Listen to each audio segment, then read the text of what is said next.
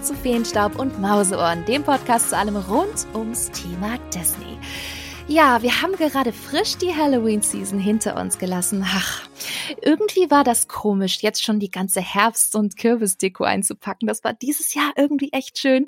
Hier an der Stelle ein ganz dickes Dankeschön für euer Feedback und all eure Streams der drei großen Halloween-Episoden. Mich freut das wirklich, wirklich sehr, dass ihr so viel Spaß damit hattet. Ja, aber jede Jahreszeit und Saison hat leider ein Ende und wir wissen ja alle, am 31.10. haben wir noch ein Kürbisgesicht und am 1.11. geführt die Weihnachtsmütze auf und mampfen Lebkuchen in uns rein. Gefühlt. Die kalte Winterzeit ist da und mit ihr auch die Weihnachtszeit. Und da passt etwas gerade thematisch wirklich ganz besonders rein, was jetzt frisch große Deutschlandpremiere in Hamburg gefeiert hat. Ich spreche von Die Eiskönigin, das Musical, auch bekannt als Frozen. Am New Yorker Broadway 2018 Premiere gefeiert, im Londoner West End seit September 2021 zu sehen und nur wenige Wochen später, nämlich am 8. November, hat die Eiskönigin auch bei uns in Deutschland Premiere gefeiert, nämlich in der Hanse und vor allem auch Musicalstadt Hamburg. Ja, ich bin immer noch unglaublich happy und dankbar, denn ich durfte bei der Deutschlandpremiere für spinatmädchen.com und meinen Podcast dabei sein, um euch von der deutschen Version des großen Disney Broadway Musicals zu berichten. Wir sprechen nämlich heute über das neue Disney Musical. Und da bin ich mir sicher, da gibt es sicherlich viele Fragen von euch da draußen. Und die hatte ich nämlich auch. Wie macht sich das Musical im Vergleich zum Animationsblockbuster, den wir alle kennen und lieben? Wie sind die zusätzlichen Songs? Was kann das Musical visuell, also Bühnenbild, Effekte? Wie sind die deutschen Hauptdarsteller und Hauptdarstellerinnen? Und kann die deutsche Übersetzung etwas? Wie war die Deutschlandpremiere insgesamt? Ihr merkt schon Fragen über Fragen. Aber all das hört ihr heute in dieser Episode. Ja, und um die Eiskönigin in Hamburg und die Deutschlandpremiere ausführlich zu besprechen, habe ich mir heute Verstärkung gesucht. Und das war dieses Mal absolut nicht schwer, denn die Deutschlandpremiere hat auch ein wunderbarer Freund von mir besucht, den ihr sicherlich aus der ein oder anderen Folge schon kennt, nämlich der liebe Florian alias Rainbow Mickey Runner. Und genau ihn habe ich heute zu mir eingeladen, um über die Eiskönigin das Musical zu plaudern. Hallo Florian. Hallo Bianca, ich grüße dich. Schön, dass ich dabei sein darf. Ja, so schön, dass du in meinem Podcast zu Gast bist. Und das passt so gut, weil wir nach unserer Hamilton-Episode letztes Jahr schon gesagt haben, komm, wir müssen mal zusammen eine Disney Musical Episode aufnehmen. Und ich glaube, wir haben sogar herumgewitzelt, dass wir vielleicht sogar über die Eiskönigin sprechen sollten. Und jetzt sitzen wir hier über ein Jahr später und sprechen genau darüber. Das macht mich gerade mega happy. Ja, mich auch. Und also ich glaube, wir sind uns beide einig, dass das jetzt am vergangenen Montag wirklich ein ganz, ganz, ja, einzigartiger Abend und ein wirklich ganz, ganz tolles Erlebnis war. Oh ja, das war wirklich etwas ganz Besonderes und darüber sprechen wir nämlich heute wirklich bis in die tiefsten Details rein. Vielleicht für diejenigen da draußen, die dich noch nicht so gut kennen, stell dich doch noch mal kurz vor, denn du bist nicht nur großer Disney-Liebhaber, sondern auch ein großer Musical-Kenner, richtig? Ja, genau. Also neben Disney und dem Laufen, das weißt du ja, das ist ja im Rainbow Mickey Runner enthalten. Ich laufe ja gerne durch die Disney-Parks, ist tatsächlich seit vielen, vielen Jahren, man kann sogar sagen, seitdem ich fünf Jahre alt war und das erste Mal Cats in Hamburg gesehen habe, mhm. ja, bin ich dem Genre Musical verfallen und äh, bin über die Jahre in viele, viele Stücke gegangen, habe Dinge in Deutschland mir angeguckt, habe aber auch schon Sachen in New York sehen dürfen und auch in London und ja, also das Musical und natürlich vor allem auch die Disney Musicals liegen mir da tatsächlich sehr, sehr am Herzen und es macht mir große Freude, dann auch über dieses Thema mit anderen, so wie dir, die da auch eine große Leidenschaft zu haben, drüber zu sprechen. Ja, und genau deswegen freue ich mich, dass du dir die Zeit nimmst und heute mit mir über die Deutschlandpremiere von Die Eiskönigin sprichst. Und ich glaube, das wird eine echt spannende Folge, weil wir unglaublich viel zu besprechen haben, wenn es um das Thema Die Eiskönigin und die Musical-Version geht. Und ihr hört nicht nur uns, nein, wir lassen heute auch ganz besondere Leute zu Wort kommen, nämlich die Hauptdarstellerinnen Sabrina Weckerlin und Selena Pieper. Die erzählen uns mehr über die Show und ihre Rollen bei Die Eiskönigin, aber auch Thomas Schumacher, President of Disney Theatrical Group und David Cayley, Associate Costume Designer, werden uns ein paar spannende Hintergründe zur neuen aufwendigen Disney-Show in Hamburg erzählen. An dieser Stelle auch ein kleiner Disclaimer. Vielen Dank an Stage Entertainment für die Einladung zur Premiere im Rahmen der Berichterstattung. Unsere Meinung zum Musical bleibt aber unsere komplett eigene. Da könnt ihr euch wirklich sicher sein, dass wir hier sehr offen und sehr ehrlich diskutieren. Ja, nun, wie ist denn das neue Disney Musical in Hamburg? Zieht euch warm an. Es wird bei unserem Bühnenausflug nach Arendelle frostig, aber auch magisch. Denn heute sprechen wir über die große Deutschlandpremiere von Disneys Die Eiskönigin, das Musical in Hamburg.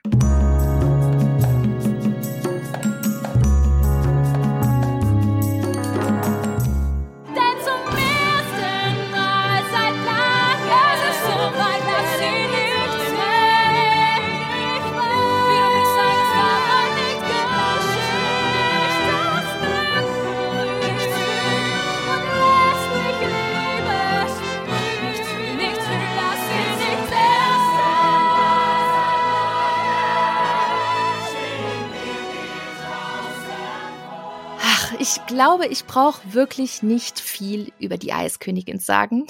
Es ist bis heute ein riesiger Hype, der sich um die beiden Schwestern Anna und Elsa aus Arendelle entwickelt hat.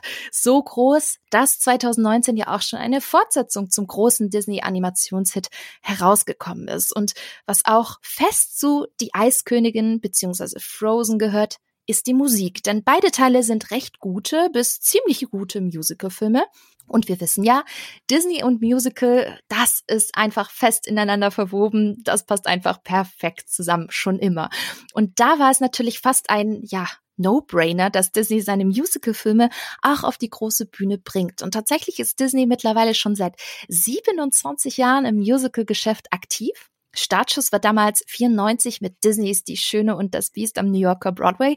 Und bis heute hat Disney mehr als 14 Theaterproduktionen auf die Bühne gebracht. Und das ist wirklich eine Menge. Und da bin ich mir auch sicher, dass viele von euch da draußen ja die ein oder andere Disney-Show auch schon live gesehen haben. Ja, die Frage ist aber, Flo, welche Disney-Musicals hast du denn schon bislang gesehen? ja, also du hast eben schon das erste erwähnt, was ich auch als allererstes Disney-Musical mhm. gesehen habe. Das war nämlich Die Schön und das Biest 1998 in Stuttgart. Stuttgart. Genau. Ich komme ja eigentlich aus der Nähe von Hannover und ich weiß noch, da sind wir damals ähm, mit dem Zug hingefahren, morgens hin, abends zurück ins SI-Zentrum und dann ging's in die Schöne und das Biest und ich weiß damals, ich war völlig hin und weg. Mhm. Ähm, das war ja schon auch sehr spannend, diese Produktion, weil die ja damals noch sehr nah an dem Originalfilm dran war. Oder ich weiß nicht, wie du das fandst, aber mhm. also da war es mir so aufgefallen. Ich weiß auch noch, dass wenn äh, Le Fou da zum Beispiel einen runtergehauen bekommen hat, dann gab es so ein Boom, ja, äh, genau. ne Ton und so. Es war so ein bisschen Slapstick, Comic-mäßig. Aber ich fand die Produktion damals einfach wahnsinnig schön, auch mhm. mit dem Bühnenbild, mit dem Schloss, mit der Verwandlung des Biestes und mit diesen Riesenensemble, nur man sei ihr Gast. Das finde ich, da hat äh, mhm. äh, Disney damals schon mit dieser Produktion echt die Messlatte wahnsinnig hochgelegt, was Musical angeht. Und was hast du sonst noch gesehen? Ich bin gespannt. Ja, dann kam 99 der Glöckner von Notre Dame, die ursprüngliche Berlin-Version. Oh, in Berlin. Ach, in Berlin, Wahnsinn. ja. Die alte Berlin-Version. Die alte Berlin-Version mit diesen Blöcken, die hoch und runter fuhren. Mhm. Dann ähm, ging es nach New York, das erste Mal für mich 2001 nach dem Abitur und da habe ich Aida gesehen. Ach, toll. Und ja, und das war für mich wirklich ganz besonders, weil damals hat Heather Hadley die Aida mm. gespielt und vielleicht ein kleiner Tipp für alle, die sich vielleicht fragen, wer ist Heather Hadley? Wenn Illuminations nochmal wiederkommt nach Disneyland Paris, dann lausch doch mal auf die Stimme, die am Anfang A Dream is a Wish Your Heart Makes singt. Das ist Heather Hadley eine wahnsinnig großartige Künstlerin, finde ich. Ja, dann ging es weiter, 2002 in Hamburg, das erste Mal König der Löwen, was ich tatsächlich auch nur auf Deutsch gesehen habe. Ich habe es nie auf äh, Englisch gesehen. Dann 2006 Mary Poppins, auch am Broadway. Dann Tarzan 2006 am Broadway. Und da muss ich ganz ehrlich sagen, die Broadway-Version damals hat mir nicht so gut gefallen. Ich habe es dann aber 2013 nochmal in Hamburg gesehen und da fand ich es viel, viel besser. Mhm. Ja, dann Aladdin 2015 in Hamburg und dann jetzt Frozen, die Eiskönigin. Hast du dir extra für diesen Podcast eine wunderbare, äh, hier so ein Zeitstrahl aufgemalt? ja, ja, ich, ja, sorry, ich hoffe, das war jetzt nicht Mega. zu, Nein. Nicht, nicht zu ausschweifend, aber ähm, ich habe hab's für mich selber nochmal Revue passieren lassen wollen, weil ich irgendwie so dachte, weil ich eben über die Jahre wirklich so viele Shows gesehen habe und manchmal geht mir auch das ein oder andere durch die Lappen und deshalb mache ich mir da manchmal gerne so ein paar Aufzeichnungen, einfach zu einer schönen Erinnerung. Ach Gott. Ja, tatsächlich ist mein äh, Disney Musical Line-up sehr, sehr ähnlich zu, zu mhm. deinem. Also ich könnte dir jetzt nicht ganz genau jede Jahreszahl sagen. Verzeih mir das bitte. Da, da muss ich sagen, da bist du sehr vorbildlich, ein wunderbar mhm. vorbildlicher Gast. Nee, aber bei mir war es tatsächlich ähnlich. Mein erstes Disney-Musical war auch Die Schöne und das Biest, 97 in Stuttgart, zwei Wochen nach der Premiere, das weiß ich noch. Wow. Und äh, meine Mom hatte für uns äh, Tickets in Reihe 1 Mitte organisiert. Nein. Und das war der absolute absolute Wahnsinn, wirklich. Also es war, es war wirklich der Kracher, weil jeder, der diese Version mal gesehen hat, diese Original-Broadway-Version weiß, wovon wir sprechen. Es war unglaublich opulent. Vielleicht mhm. für den mhm. einen oder anderen mega kitschig, aber genau das mhm. hatte ich irgendwie so geliebt. Und das war für mich auch damals echt das Nonplusultra. Also ähm, wurde später dann so ein bisschen abgelöst von Tanz Vampire, wo ich ein bisschen älter war. Aber für mich als Kind war das wirklich alles. Und ähm, es hat dann ein bisschen gedauert, bis ich dann meine nächste Disney-Show gesehen habe und das war dann auch Aida, allerdings in Essen äh, ah. glaube ich, sogar dreimal gesehen, was ich wirklich auch sehr, sehr toll fand, auch unter anderem mit äh, Florence Kasumba in, in der Hauptrolle, die ja auch jetzt oh, in vielen Marvel-Filmen ja auch mitspielt. Mhm. Und deswegen fand ich das so großartig, als ich das, sie dann gesehen habe bei Civil War und dachte mir nur so, wow, okay, cool, die kenne ich doch. Damals mhm. in Essen auf der Bühne gesehen. Und dann ging es weiter ähm, in London mit Mary Poppins am West End, was mhm. ich auch sehr, sehr schön fand. Und äh, ja, dann später Tarzan in Stuttgart nachgeholt. Ich habe es nicht in, in Hamburg gesehen gehabt.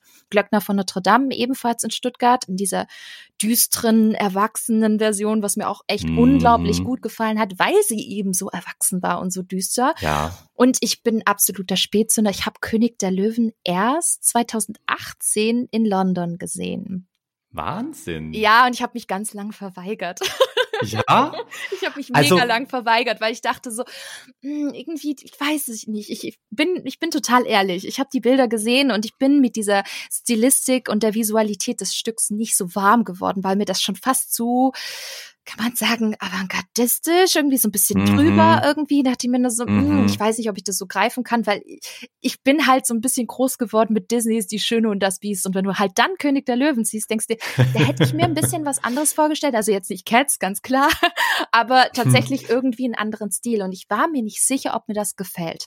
Und dann war ich in London und ich wollte ein Musical sehen und ich dachte, okay, Okay, Wicked hast du schon so oft gesehen. Ähm, ich glaube, Hamilton lief da oder lief schon oder ich habe keine Tickets bekommen. Irgendwas war da und es war auch noch relativ frisch. Und dachte mir, okay, irgendwas mhm. musst du jetzt gucken, was du noch nicht kennst. Und dann fiel tatsächlich die Wahl auf äh, The Lion King, nicht nur weil ich ein ziemlich gutes Angebot Last Minute bekommen habe, ähm, sondern auch weil ich mir dachte, hey komm, jetzt nach so vielen Jahren, du hast jetzt so viele Disney Musicals gesehen, das muss jetzt auch mal sein. Und ich mhm. dachte mir, ach, das wird ein netter Abend. Und dann ging das äh, Ding los und nach zehn Minuten dachte ich mir, okay, okay, ich weiß, warum die Leute es alles so toll finden. Verstehe ich, unterschreibe ich, ähm, verstanden. Ja, also ich muss sagen, ich habe es ein paar Mal jetzt in Hamburg gesehen. Das erste Mal weiß ich noch, bin ich allein hingefahren, mhm. äh, damals nach Hamburg. Und ich meine, das war ja damals schon oder spielt ja bis heute im schönen Theater im Hafen und man fährt mit dem Schiff rüber. Mhm. Und ich saß in der Show, das Licht ging aus und ich finde, The Lion King hat das großartigste Musical Opening, was ich kenne. Also wenn diese ganzen Tiere durch den Saal, wenn du unten im Parkett sitzt, an mm. dir mhm. vorbeiziehen und auf die Bühne pilgern. Also ich glaube, ich habe es jetzt fünf, sechs Mal gesehen und ich hatte jedes Mal Gänsehaut, weil das ist so ein großartiger Moment. Aber ich verstehe, was du meinst. Diese Art und Weise, diese Inszenierung von Julie Tamer, die mhm. ich sehr, sehr schätze als Künstlerin, ist sehr eigenwillig. Und das war ja auch, finde ich, damals das Besondere, dass man wirklich genau. ähm, diesen, diesen Riesen-Blockbuster dieser avantgardistischen Künstlerin in die Hände legte und sagte, hier mach dein ganz eigenes Ding drauf, draus.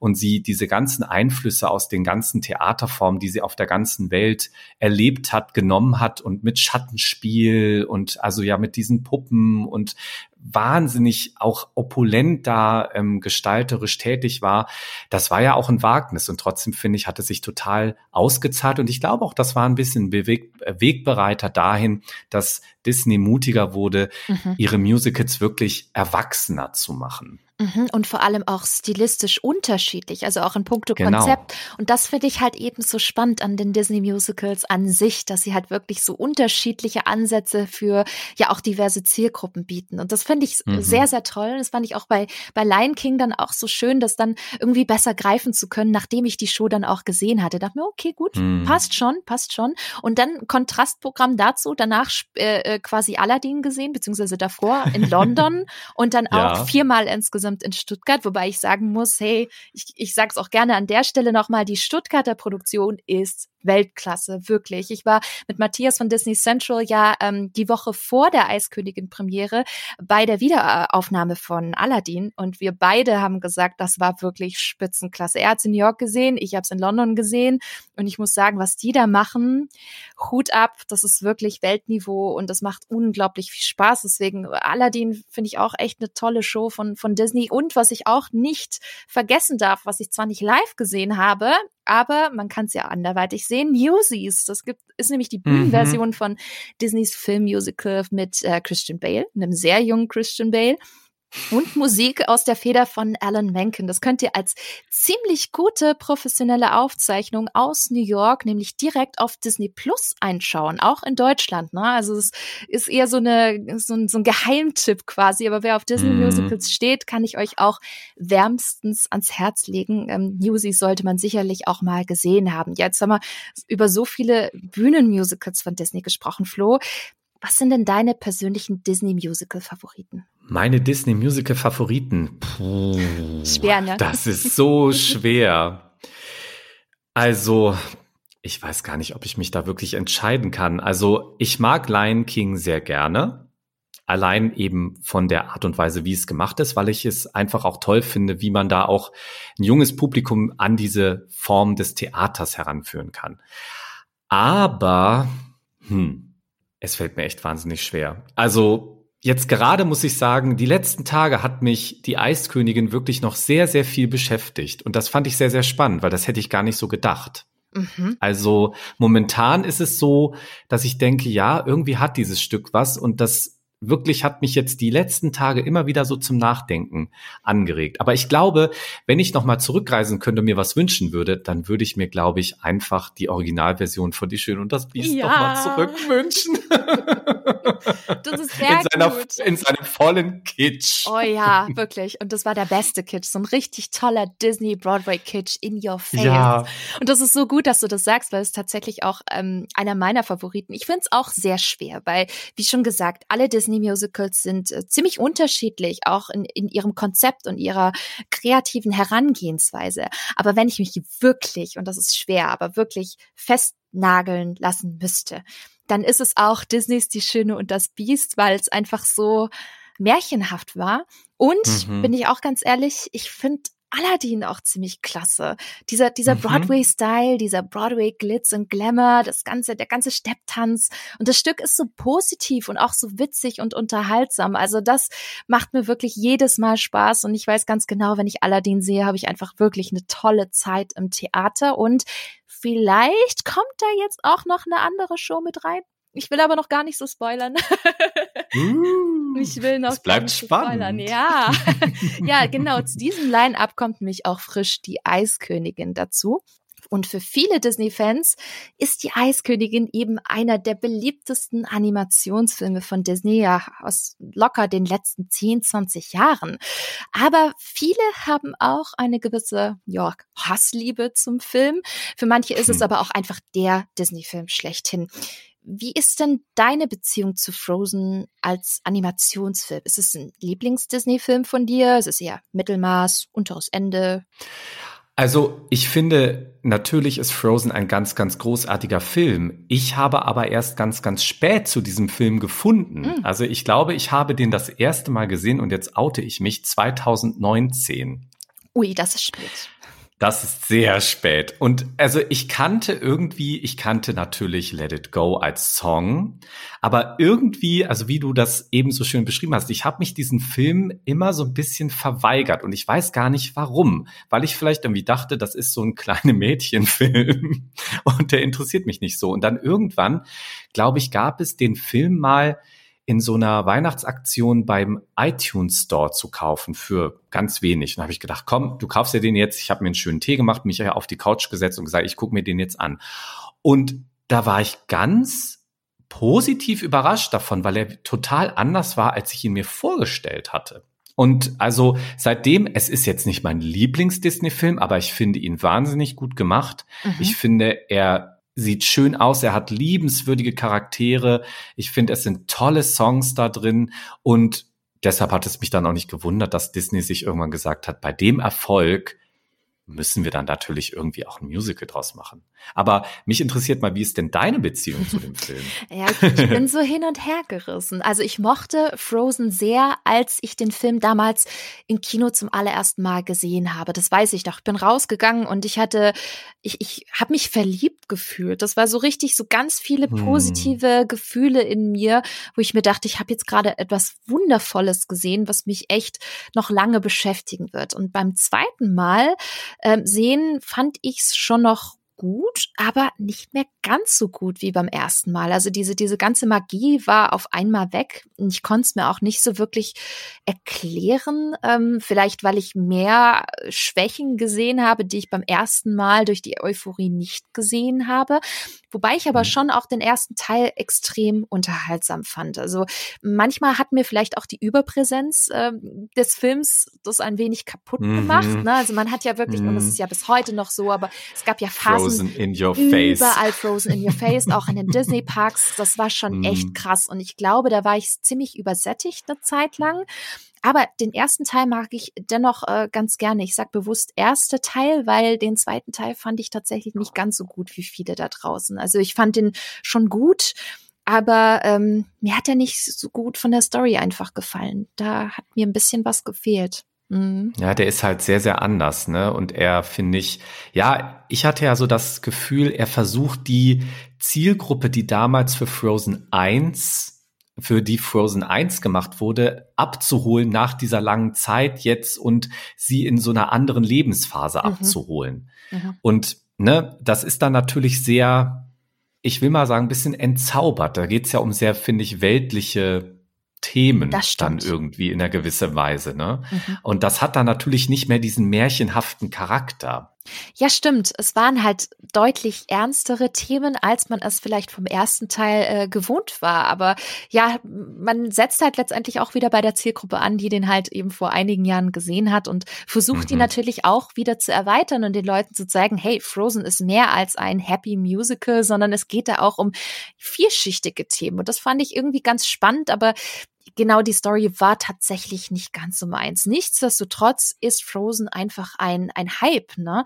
Und genau mm. diesen Hype versucht man jetzt nämlich weiterzuspinnen, nämlich als richtiges Live-Musical. Und da fragt man sich natürlich, wie sie das genau umgesetzt haben. Und zwar aus so vielen Gründen. Zum einen hat man natürlich den berühmten Film als Basis. Und ich meine, der Animationsfilm geht 100 Minuten. Ein Musical geht aber zweieinhalb bis drei Stunden mit Pause. Das ist schon ein Unterschied und da muss man natürlich auch Anpassungen machen, Erweiterungen geben. Und dann haben wir natürlich noch den Fakt, dass Disneys Die Eiskönigin zuvor ja schon live umgesetzt worden ist, eben nämlich in den Disney Parks und auch auf der Disney Cruise Line. Also Let It Go hat man da schon so oft inszeniert gesehen, ne? Also auch mit ganz vielen Effekten und Projektionen.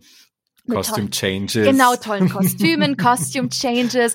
Und in Disneys California Adventure in Anaheim gab es ja dann eine sehr große Umsetzung, nämlich eine äh, ja, lange und auch sehr aufwendige Produktion von Die Eiskönigin ging eine Stunde, was ziemlich ungewöhnlich für, eine, für ein Themenpark-Musical ist. Die haben normalerweise immer so eine Laufzeit von einer halben Stunde.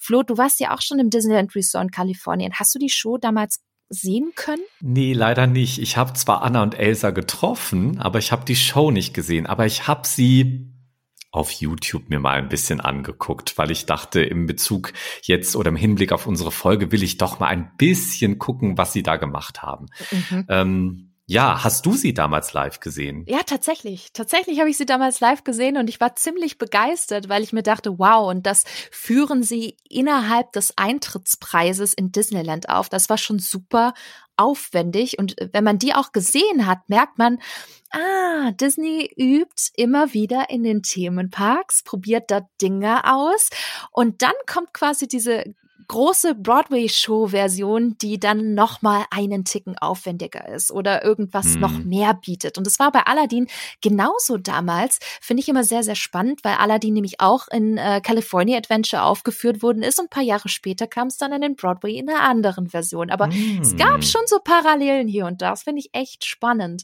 Mhm. Ähm, ja, wenn man mal auf die Geschichte geht, ähm, wurde die im Vergleich zum Film kaum geändert. Also wir haben eine ziemlich filmgetreue Umsetzung. Es geht mhm. immer noch um das starke Schwesternduo und die beiden Königskinder Anna und Elsa, die beide im Königreich Arendelle wohnen. Elsa, wissen wir alle, hat ein Geheimnis, nämlich ihre Eiskräfte, die sie immer verstecken musste. Und sie wird immer mehr und mehr zur Gefahr für Arendelle, möchte aber nicht mehr weiter in Angst und Vorsicht leben und erschafft sich ihren eigenen Eispalast und ihre eigene Welt.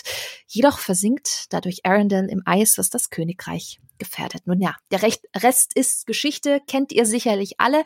Aber genau das ist das Schöne. Diese Geschichte, die wir bzw. ihr da draußen alle kennt und die einfach nochmal neu zu erleben. Und was das bedeutet, erzählt uns Thomas Schumacher, President of Disney Theatrical Group. People have been gathering in the dark to watch stories told for thousands of years. So why do we do that? Why do we come together? Because we as people, whether you live in Germany, whether you live in the United Kingdom, whether you live in the United States, whether you live in Brazil, whether you live in South Africa, these stories all mean something to us together as members of the world community. And I like to think of the theater as bringing all of us together at a moment in time when people think they're being separated. So, when I look at a story like Frozen with this exquisite company of actors who have waited over a year to be able to do this show, you know, we cast them almost two years ago. They have been waiting to come together to present this story. And while they've been waiting, the story has grown inside our hearts. Und ich glaube, weil Frozen so ein bekannter und beliebter Stoff ist, war die Deutschlandpremiere auch so ein großes Ding. Und das hat man vor allem an der boah, gigantischen Atmosphäre gespürt. Ist dir das auch aufgefallen? Also ich meine, du hast die Show sogar ein paar Tage zuvor als Preview schon gesehen. Das war doch mhm. sicherlich noch mal ein wenig anders, oder? Das war absolut anders. Also ähm, ja, wir sind ja zusammen oder rübergefahren dann, ne, allein die, das, die, das, das, ähm, das Theater war ja total schön angestrahlt und beleuchtet und ja, es gab schon fast wie in den Disney-Themenparks, ne, thematisiertes Essen, ein äh, Olaf-Pudding und Frozen Cupcakes. Also ich war echt ziemlich äh, von der Rolle und Buff, was sie da alles so auf die Beine gestellt haben. Wie ging's dir? Ja, also ich meine, es war ein wenig ungewohnt aus, aus vielerlei Hinsicht. Ich meine, es gab einen blauen Teppich für die Promis. Die Dichte mhm. war aber aufgrund der Pandemie jetzt nicht ganz so hoch, leider. Internationale Gäste waren da eher Fehlanzeige. Ähm, mhm. Da hätte ich mir zumindest aus dem Disney-Kreativteam ein paar Leute gewünscht. Aber gut, die Situation ist halt, wie sie eben derzeit ist. Da kann man nichts machen. Ansonsten, du hast es gerade schon gesagt, es gab ja eine Open Bar, es gab kleine Snacks, ne, diese Frozen-Inspired mhm. Snacks mit Eis-Cupcakes und so richtig nette Ideen.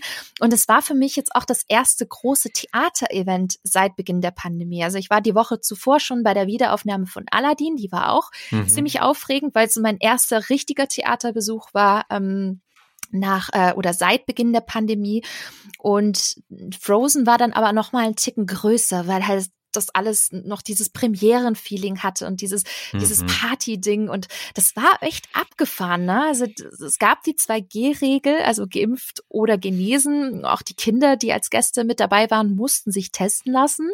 Aber ich bin ehrlich, also ich muss das erstmal noch lernen. Ich hatte während der Show auch eine FFP2-Maske auf. Ja, durfte man mhm. abnehmen, wenn man wollte. Haben so ziemlich alle im Saal gemacht, aber ich bleibe da vorsichtig und es gab auch wegen 2G kein Social Distancing. Das, das wollte ich de dementsprechend erst recht nicht machen, weil es sich irgendwie sonst komisch angefühlt hätte. Also ich weiß nicht, wie es mhm. dir ging, aber für mich war das noch so ein bisschen. Mm. Ja, du, ich, also ich, ich oute mich auch. Ich habe auch eine Maske aufgesetzt, als ich im Theater saß. Ich habe mich irgendwie auch ein bisschen sicherer gefühlt, weil du weißt es ja, ich unterrichte ja auch Studierende mhm. und ähm, ja, da wollte ich auch ein bisschen vorsichtig sein. Und ich gebe dir da recht, es war ein bisschen ungewohnt. Also im Foyer habe ich mich dann irgendwie dran gewöhnt, aber ne, es war ja doch auch viel los, volles Theater, voller Saal und naja, dann klumpt es sich halt doch.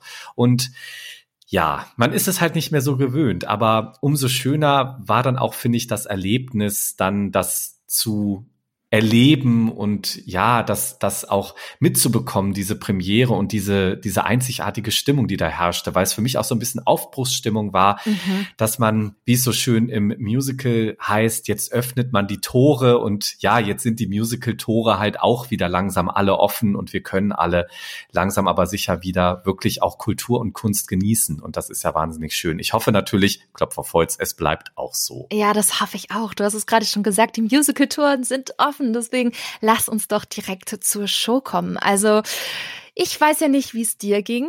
Man hat ja schon echt einige Trailer und Szenenbilder von Frozen immer wieder in den letzten Jahren gesehen, ne? Aus New mhm. York, mhm. von der US-Tour, jetzt in den letzten Wochen auch aus London. Und ich finde, das sah immer ganz schön aus. Aber das mhm. hat mich jetzt nicht in eine Hype-Stimmung gebracht. Und daher war meine persönliche Erwartungshaltung auch jetzt nicht so riesig. Also nicht falsch mhm. verstehen, ich war echt gespannt. Aber ich hatte jetzt nicht die Herangehensweise so, oh Gott, das wird jetzt die Disney Live-Show schlechthin. Ja, und dann war der erste Akt rum. Und ich dachte nur, wow, was ist das denn? Mhm. Ging's dir da ähnlich? Mhm.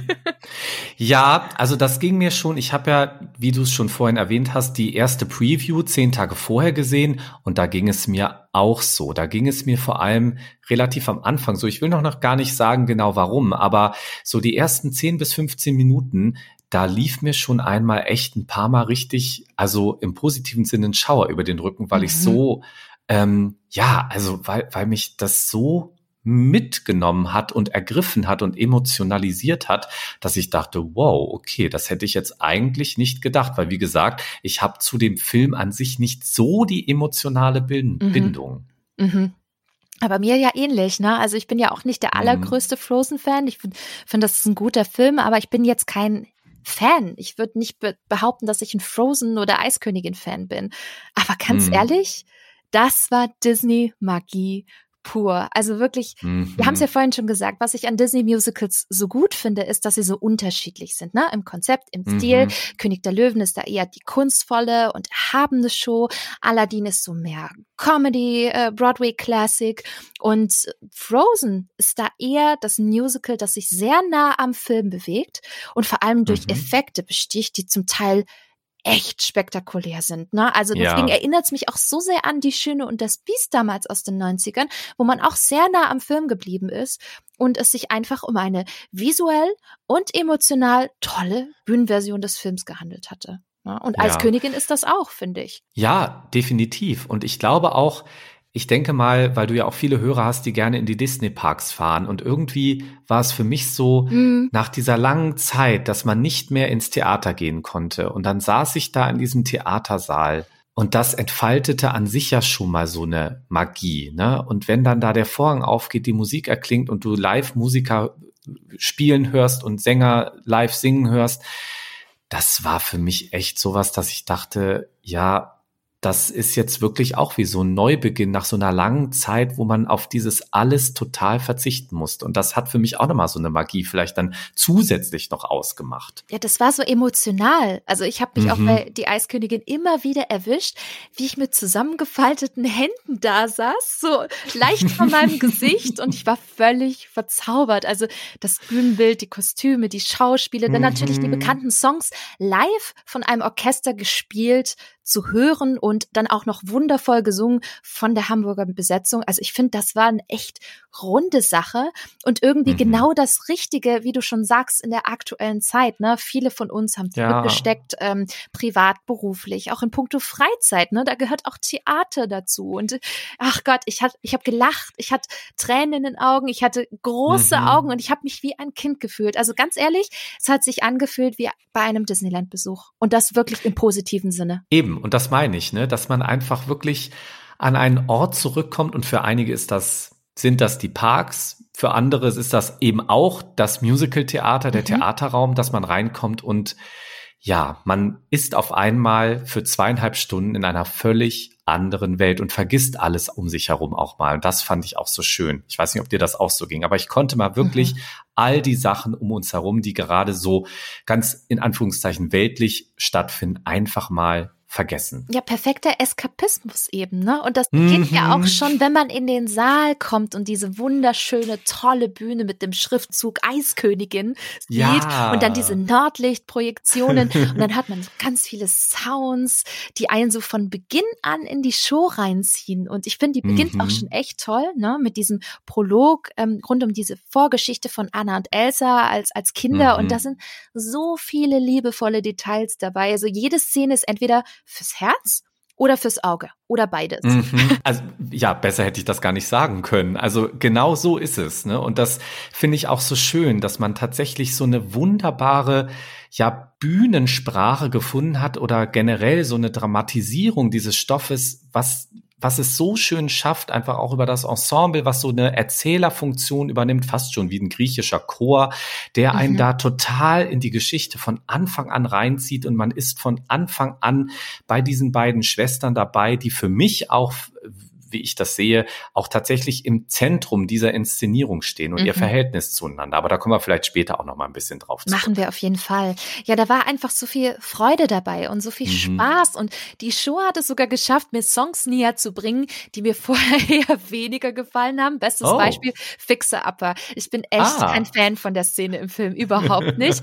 aber auf der Bühne in der Show hat der Song mir richtig gut gefallen. Das aber, gut, ne? Ja, weil es vielleicht aber auch daran lag, ähm, dass es ja, dass die Trolle nicht so als Trolle dargestellt werden, mhm. sondern eher als Waldelfen und der Slapstick war auch nicht ganz so heftig. Es war vielmehr eine tolle Ensemble-Tanznummer, äh, mhm. äh, ja, mit einem sehr unterhaltsamen Anna Christoph Dance-Off.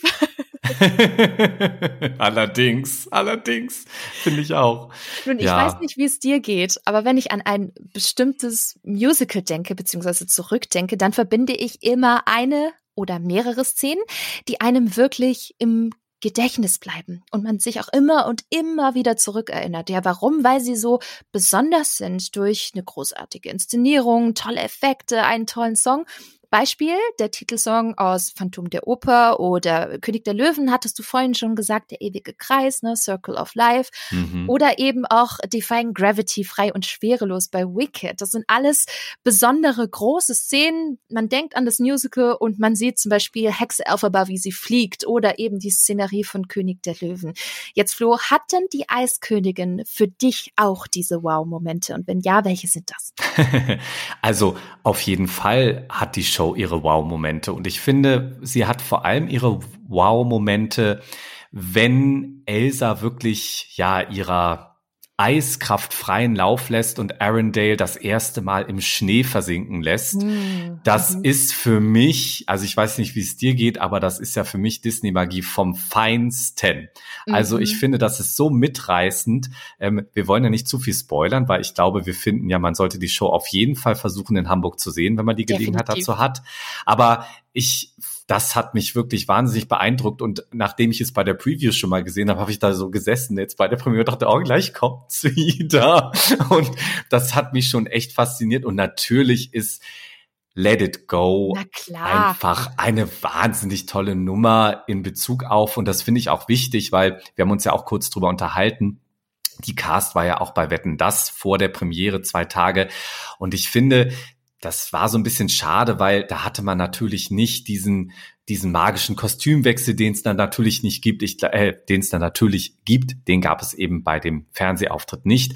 Ich glaube, das kann man schon verraten, dass es den natürlich gibt und wie der gemacht ist und was dann einfach um Elsa herum noch passiert, das ist wirklich, finde ich, schon sehr spektakulär. Und generell auch, finde ich, wie der Song einfach auch noch mal ein bisschen adaptiert und verändert wurde, dass mhm. er einen tollen, großen Höhepunkt darstellt am Ende des ersten Aktes, einfach auch gesanglich. Das ist schon sehr, sehr fein gemacht, finde ich. Oh, das fand ich echt großartig. Also wirklich, äh, lass jetzt los, beziehungsweise Let It Go ist so ein großartiger Song.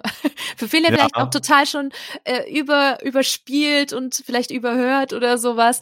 Aber ich finde, es bleibt trotzdem ein ziemlich toller Song. War es damals schon im Film und ich finde, auf der Bühne haben sie das so gut umgesetzt, ne? Nachdem man mhm. zum ersten Mal diesen Eispalast sieht, das ist, das ist so ein bisschen ein wenig das Pendant zur großen Wunderhöhlenszene aus Aladdin. Da glitzert mhm. es, da mhm. funkelt es. Und das ist, ist wirklich der Hammer. Ganze 40.000 Swarovski-Kristalle haben sie Wahnsinn. auf den Vorhängen eingesetzt.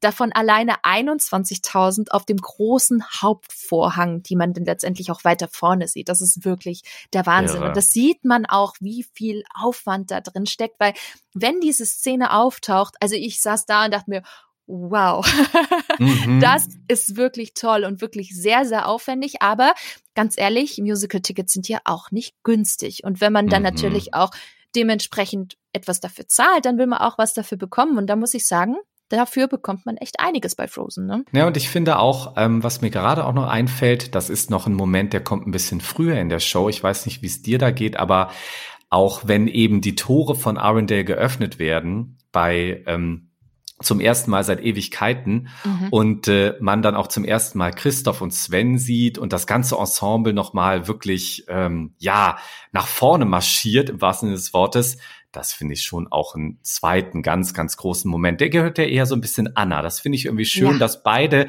Hauptfiguren so ihren ganz persönlichen Höhepunkt in der Show auch äh, da haben und ihren eigenen Song, wo nochmal so richtig, wirklich voll Musical in your face aufgefahren wird. Ja, und vor allem, wie viel Gas sie auch gibt im Vergleich mhm. zum, zum äh, ja, Originalsong im Animationsfilm, wo sie dann eher so ein bisschen zarter und mit mehr Kopfstimme singt und im, mhm im Musical beltet sie da raus, also singt richtig mit Bruststimme und du sitzt drin und denkst dir, wow. Ja, ja, ja. Gut. Und da saß ich auch da und hab wirklich nur den Kopf geschüttelt, weil es war wirklich super inszeniert. Aber es gibt ja nicht nur die bekannten Songs, ne, sondern mhm. ähm, die Songs, die auch neu dazu gekommen sind, weil wir haben ja auch ein Musical mit längerer Laufzeit, mit zwei Akten und die Songs wurden ebenfalls geschrieben vom Komponisten-Duo Kristen Lopez Anderson und Bobby Lopez, die bereits nämlich auch schon die Musik zu Frozen 1 und 2 geschrieben haben. Das ist nicht nur ein Song, das sind nicht nur zwei, nein, das sind zwölf Stück. Und ja, fragt man sich, können die denn auch was? Also Flo, kommen die denn für dich an die bisherigen bekannten Lieder ran? Also ich finde, dass sie einfach sehr schön mit miteinander arbeiten und ineinander greifen. Ich will es mal so sagen. Also mhm, mhm. ähm, die sind natürlich sehr anders. Du hast es eben schon angesprochen, weil man merkt schon, dass oder was heißt man merkt schon, ich sehe das so, dass das einfach Songs geschrieben sind, die wirklich auf der Bühne funktionieren, weil das muss man einfach immer noch mal sehen, dass in einem Film da applaudiert er jetzt zwischendrin kein Publikum, ja, mhm. sondern da mhm. geht's ja wirklich darum, die Handlung am Laufen zu halten. Und ich glaube, das hängt dann eben auch damit zusammen, dass du hast es eben schon beschrieben, dass bestimmte Songs im Film einfach wirklich so in die Handlung eingearbeitet sind, dass es direkt weitergehen kann, dass es direkte auch filmische Übergänge gibt. Beim Bühnenstück jetzt, beim Musical, finde ich, haben sie es gut geschafft, dass sie einfach über die ein oder andere Nummer wirklich auch nochmal eine Figur oder Figuren nochmal klarer zeichnen. Und ich möchte da mal einen Song nochmal hervorheben. Das ist nämlich I Can't Lose You aus dem zweiten Akt. Mm, ich weiß leider nicht, wie der im Deutschen heißt. Ich nehme mal an, ich kann dich nicht nochmal verlieren. Ähm, das ist ein Duett zwischen Anna und Elsa. Und interessanterweise ist dieser Song auch erst zwei Jahre nachdem das Stück am Broadway Premiere hatte, noch hinzugefügt worden zu dem Stück. Aber diesen Film finde ich insofern besonders. Ich habe mir den jetzt noch ein paar Mal angehört, jetzt auf YouTube, weil es da eine Aufnahme gibt, ähm, wo die Cast, die damals gespielt hat, kurz bevor dann die Pandemie kam, ähm, bei einer Talkshow war, wo das dann gezeigt wurde. Das finde ich ein ganz inter interessantes Stück, weil es einfach nochmal diese Beziehung zwischen Anna und Elsa nochmal ein bisschen klarer macht. Und das wirklich, ja, da Anna auch diejenige ist, die wirklich versucht, Elsa zu zeigen, hier, du bist mir wichtig und ich möchte möchte, dass du quasi deinen, in Anführungszeichen, Eispanzer loslässt und mich einfach ähm, da äh, in deine Welt hineinlässt. Und ich möchte einfach, dass wir ein Verhältnis zueinander haben. Und diesen Song finde ich wirklich ganz, ganz stark. Ja, auf Deutsch heißt der, glaube ich, du bist alles. Also zumindest ah, habe ich schon ein paar Mal äh, so gelesen in, in mhm. Pressemitteilungen und Co. Ich meine, der heißt Du bist alles. Und den fand ah, okay. ich auch sehr, sehr schön.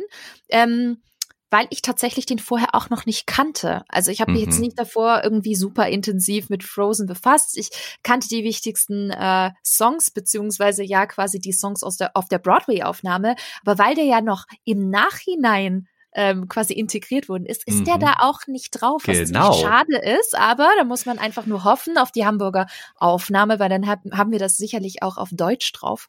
Aber mhm. du sagst es ganz gut. Ich finde, die neuen Songs sind eine gute Ergänzung, aber die Highlights, die wir kennen, die, die bleiben auch die Highlights, ne? wie eben Lass jetzt los, ne? zum ersten Mal seit äh, Ewigkeiten oder seit langem, wie man will.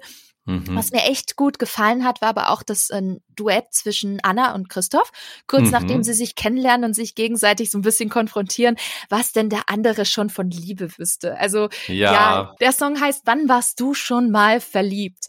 Und den fand ich tatsächlich auch irgendwie total süß, so ein bisschen Rom Romantic Comedy mäßig. Ne? Mhm. Also irgendwie am Anfang ne? genau richtig. Also am Anfang mh, hm, versteht man dann sich noch nicht so ganz und denkt, der andere ist grundverschieden, aber wie es dann halt so ist, wissen wir dann alle alle, ne? Ähm, den fand ich wirklich toll. Und Monster ist ja quasi im zweiten Akt die große neue Nummer von Elsa, die ich gut finde.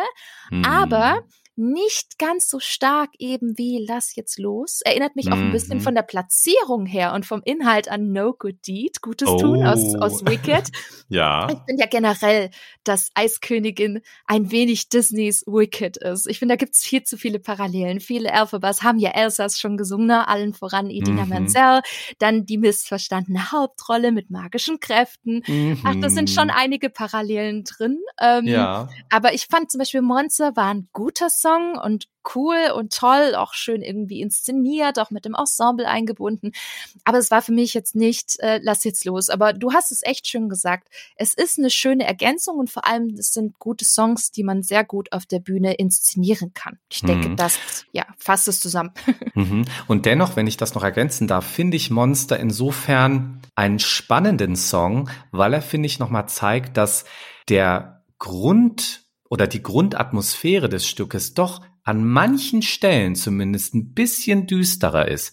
Und warum ich das meine, und ich hoffe, das darf ich an der Stelle sagen, dass ja Elsa tatsächlich in diesem Song ähm, auch kurz sich mit dem Tod auseinandersetzt. Mhm. Und das finde ich schon sehr, sehr spannend. Also es, ne, es, es geht ja einfach so ein bisschen da um diesen Struggle, den sie hat, was sie jetzt tut. Sie kann ihre Kräfte nicht so wirklich richtig einordnen und hat immer das Gefühl, sie ist für alle eine Gefahr und sie, also dieser Begriff Monster, den benutzt sie ja, weil sie ja so bezeichnet wird. Mhm. Als sie das erste Mal öffentlich, ja, ihre Magie aus Versehen zeigt. Und das ist natürlich der große Struggle, den sie hat. Und da habe ich schon immer gedacht, na, da zeigt sich, finde ich, dass, äh, dass Disney schon mit seinen Disney-Musicals ähm, wirklich sage ich mal, mehrheitlich eher ein erwachsenes Publikum auch nochmal anspricht und es eben auch wirklich teilweise eine andere Interpretation dieser bekannten Stoffe ist, die, ja, die es eigentlich schon bereits als Disney-Filme gibt dann, ne? Ja, aber genau das macht ja die Show auch wiederum so abwechslungsreich, ne? Weil da auch super viele Themen drin sind, die auch Kinder greifen können, aber auch Themen, die für ein erwachsenes Publikum geschrieben worden sind mhm. und drin sind. Mhm. Und genau deswegen finde ich auch die Show so, so, so spannend und so abwechslungsreich, ja. Mhm. Aber wer diese Show wirklich wundervoll trägt, sind die wirklich toll gecasteten Darsteller und Darstellerinnen der Hamburger Besetzung. Und da fand ich das Qualitätsniveau wirklich sehr, sehr hoch. Flo, hattest du denn hier einen besonderen Favoriten oder eine Favoritin? Ah, sowas ist ja immer wahnsinnig schwer, finde ich. Ne? Schwierig, ja. ne? Mhm. Also, ich möchte erstmal zwei Darstellerinnen hervorheben. Und zwar, das sind die Kinder. Und zwar, eigentlich sind es ja vier, weil ich habe zwei Shows gesehen. In zweien waren es unterschiedliche Kinder. Und das war auch das, was ich am Anfang gemeint habe. Diese Kinder tragen ja so gut die ersten 15 Minuten der Show, fast komplett. Und was okay. ich gemerkt habe, ist, mich hat das bei beiden Malen, wo ich die Show gesehen habe, wahnsinnig berührt einfach diese Spielfreude, die diese Kinderdarsteller Darsteller haben, dieser Witz, den die auch mitbringen, aber mhm. was die Show eben auch schafft, dadurch, dass der Fokus total auf diesen beiden ähm, ja äh, Charakteren ist, Anna und Elsa als Kinder, ähm, mhm. hat mich das so in die Geschichte reingesogen, dass mich das so berührt hat, dass ich gemerkt habe, und jetzt bin ich voll in der Geschichte drin und jetzt fieber ich auch mit diesen beiden Figuren total mit. Und ich habe auch einfach so einen wirklichen, ähm, ja, so, man kommt da total rein in diese Problematik, weil das Stück geht ja auch ganz viel über diese, diese Familientragödie und über diese Entzweiung der beiden Schwestern und wie sie letztendlich dann auch wieder zueinander finden. Und das finde ich funktioniert wahnsinnig gut in der Show als erstes über die Kinderdarsteller. Also die haben mir wahnsinnig gut gefallen. Das ist schön, dass du das direkt zu Beginn erwähnst. Ähm, ich war auch total überrascht, muss ich sagen, weil ich bin oft nicht der Fan von, von Kinderdarstellern, mhm. weil man immer mal wieder viel Overacting sieht, mhm. was auch okay ist. Ich meine, das sind ja Kids, ne? Das mhm. sind keine Profis. Und umso mehr war ich geflasht von ähm, Isabella und Anastasia, die wir am Premierenabend als äh, Elsa und Anna gesehen haben. Mhm. Und ich finde auch, beide haben extrem gut gespielt, richtig ja. viel Spielfreude, unglaublich lustig auch gewesen, aber auch gleichzeitig echt überzeugend und mhm. gut. Also wirklich, wirklich Hut ab. Da, da ging es mir tatsächlich genauso wie dir.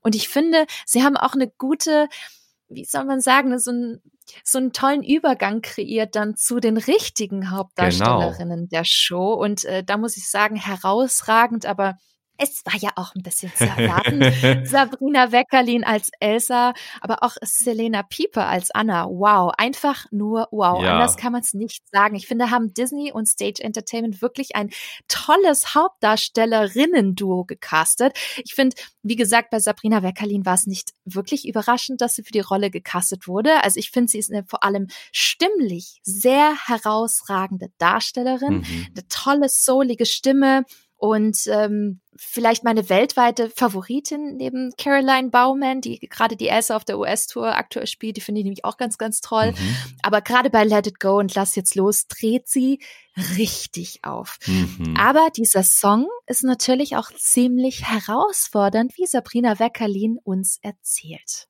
Also der Hauptsong, den natürlich viele Menschen kennen, ist Lass jetzt los. Und ähm, ja, da gibt's viele Herausforderungen. Natürlich der Song an für sich hat seine Tücken und natürlich alles, was auf der Bühne da dazugehört. Ne? Man hat natürlich ganz viel Technik, die am Körper verstaut werden muss. Dann hat man Kostüme, die sind so wundervoll, aber auch so wundervoll schwer.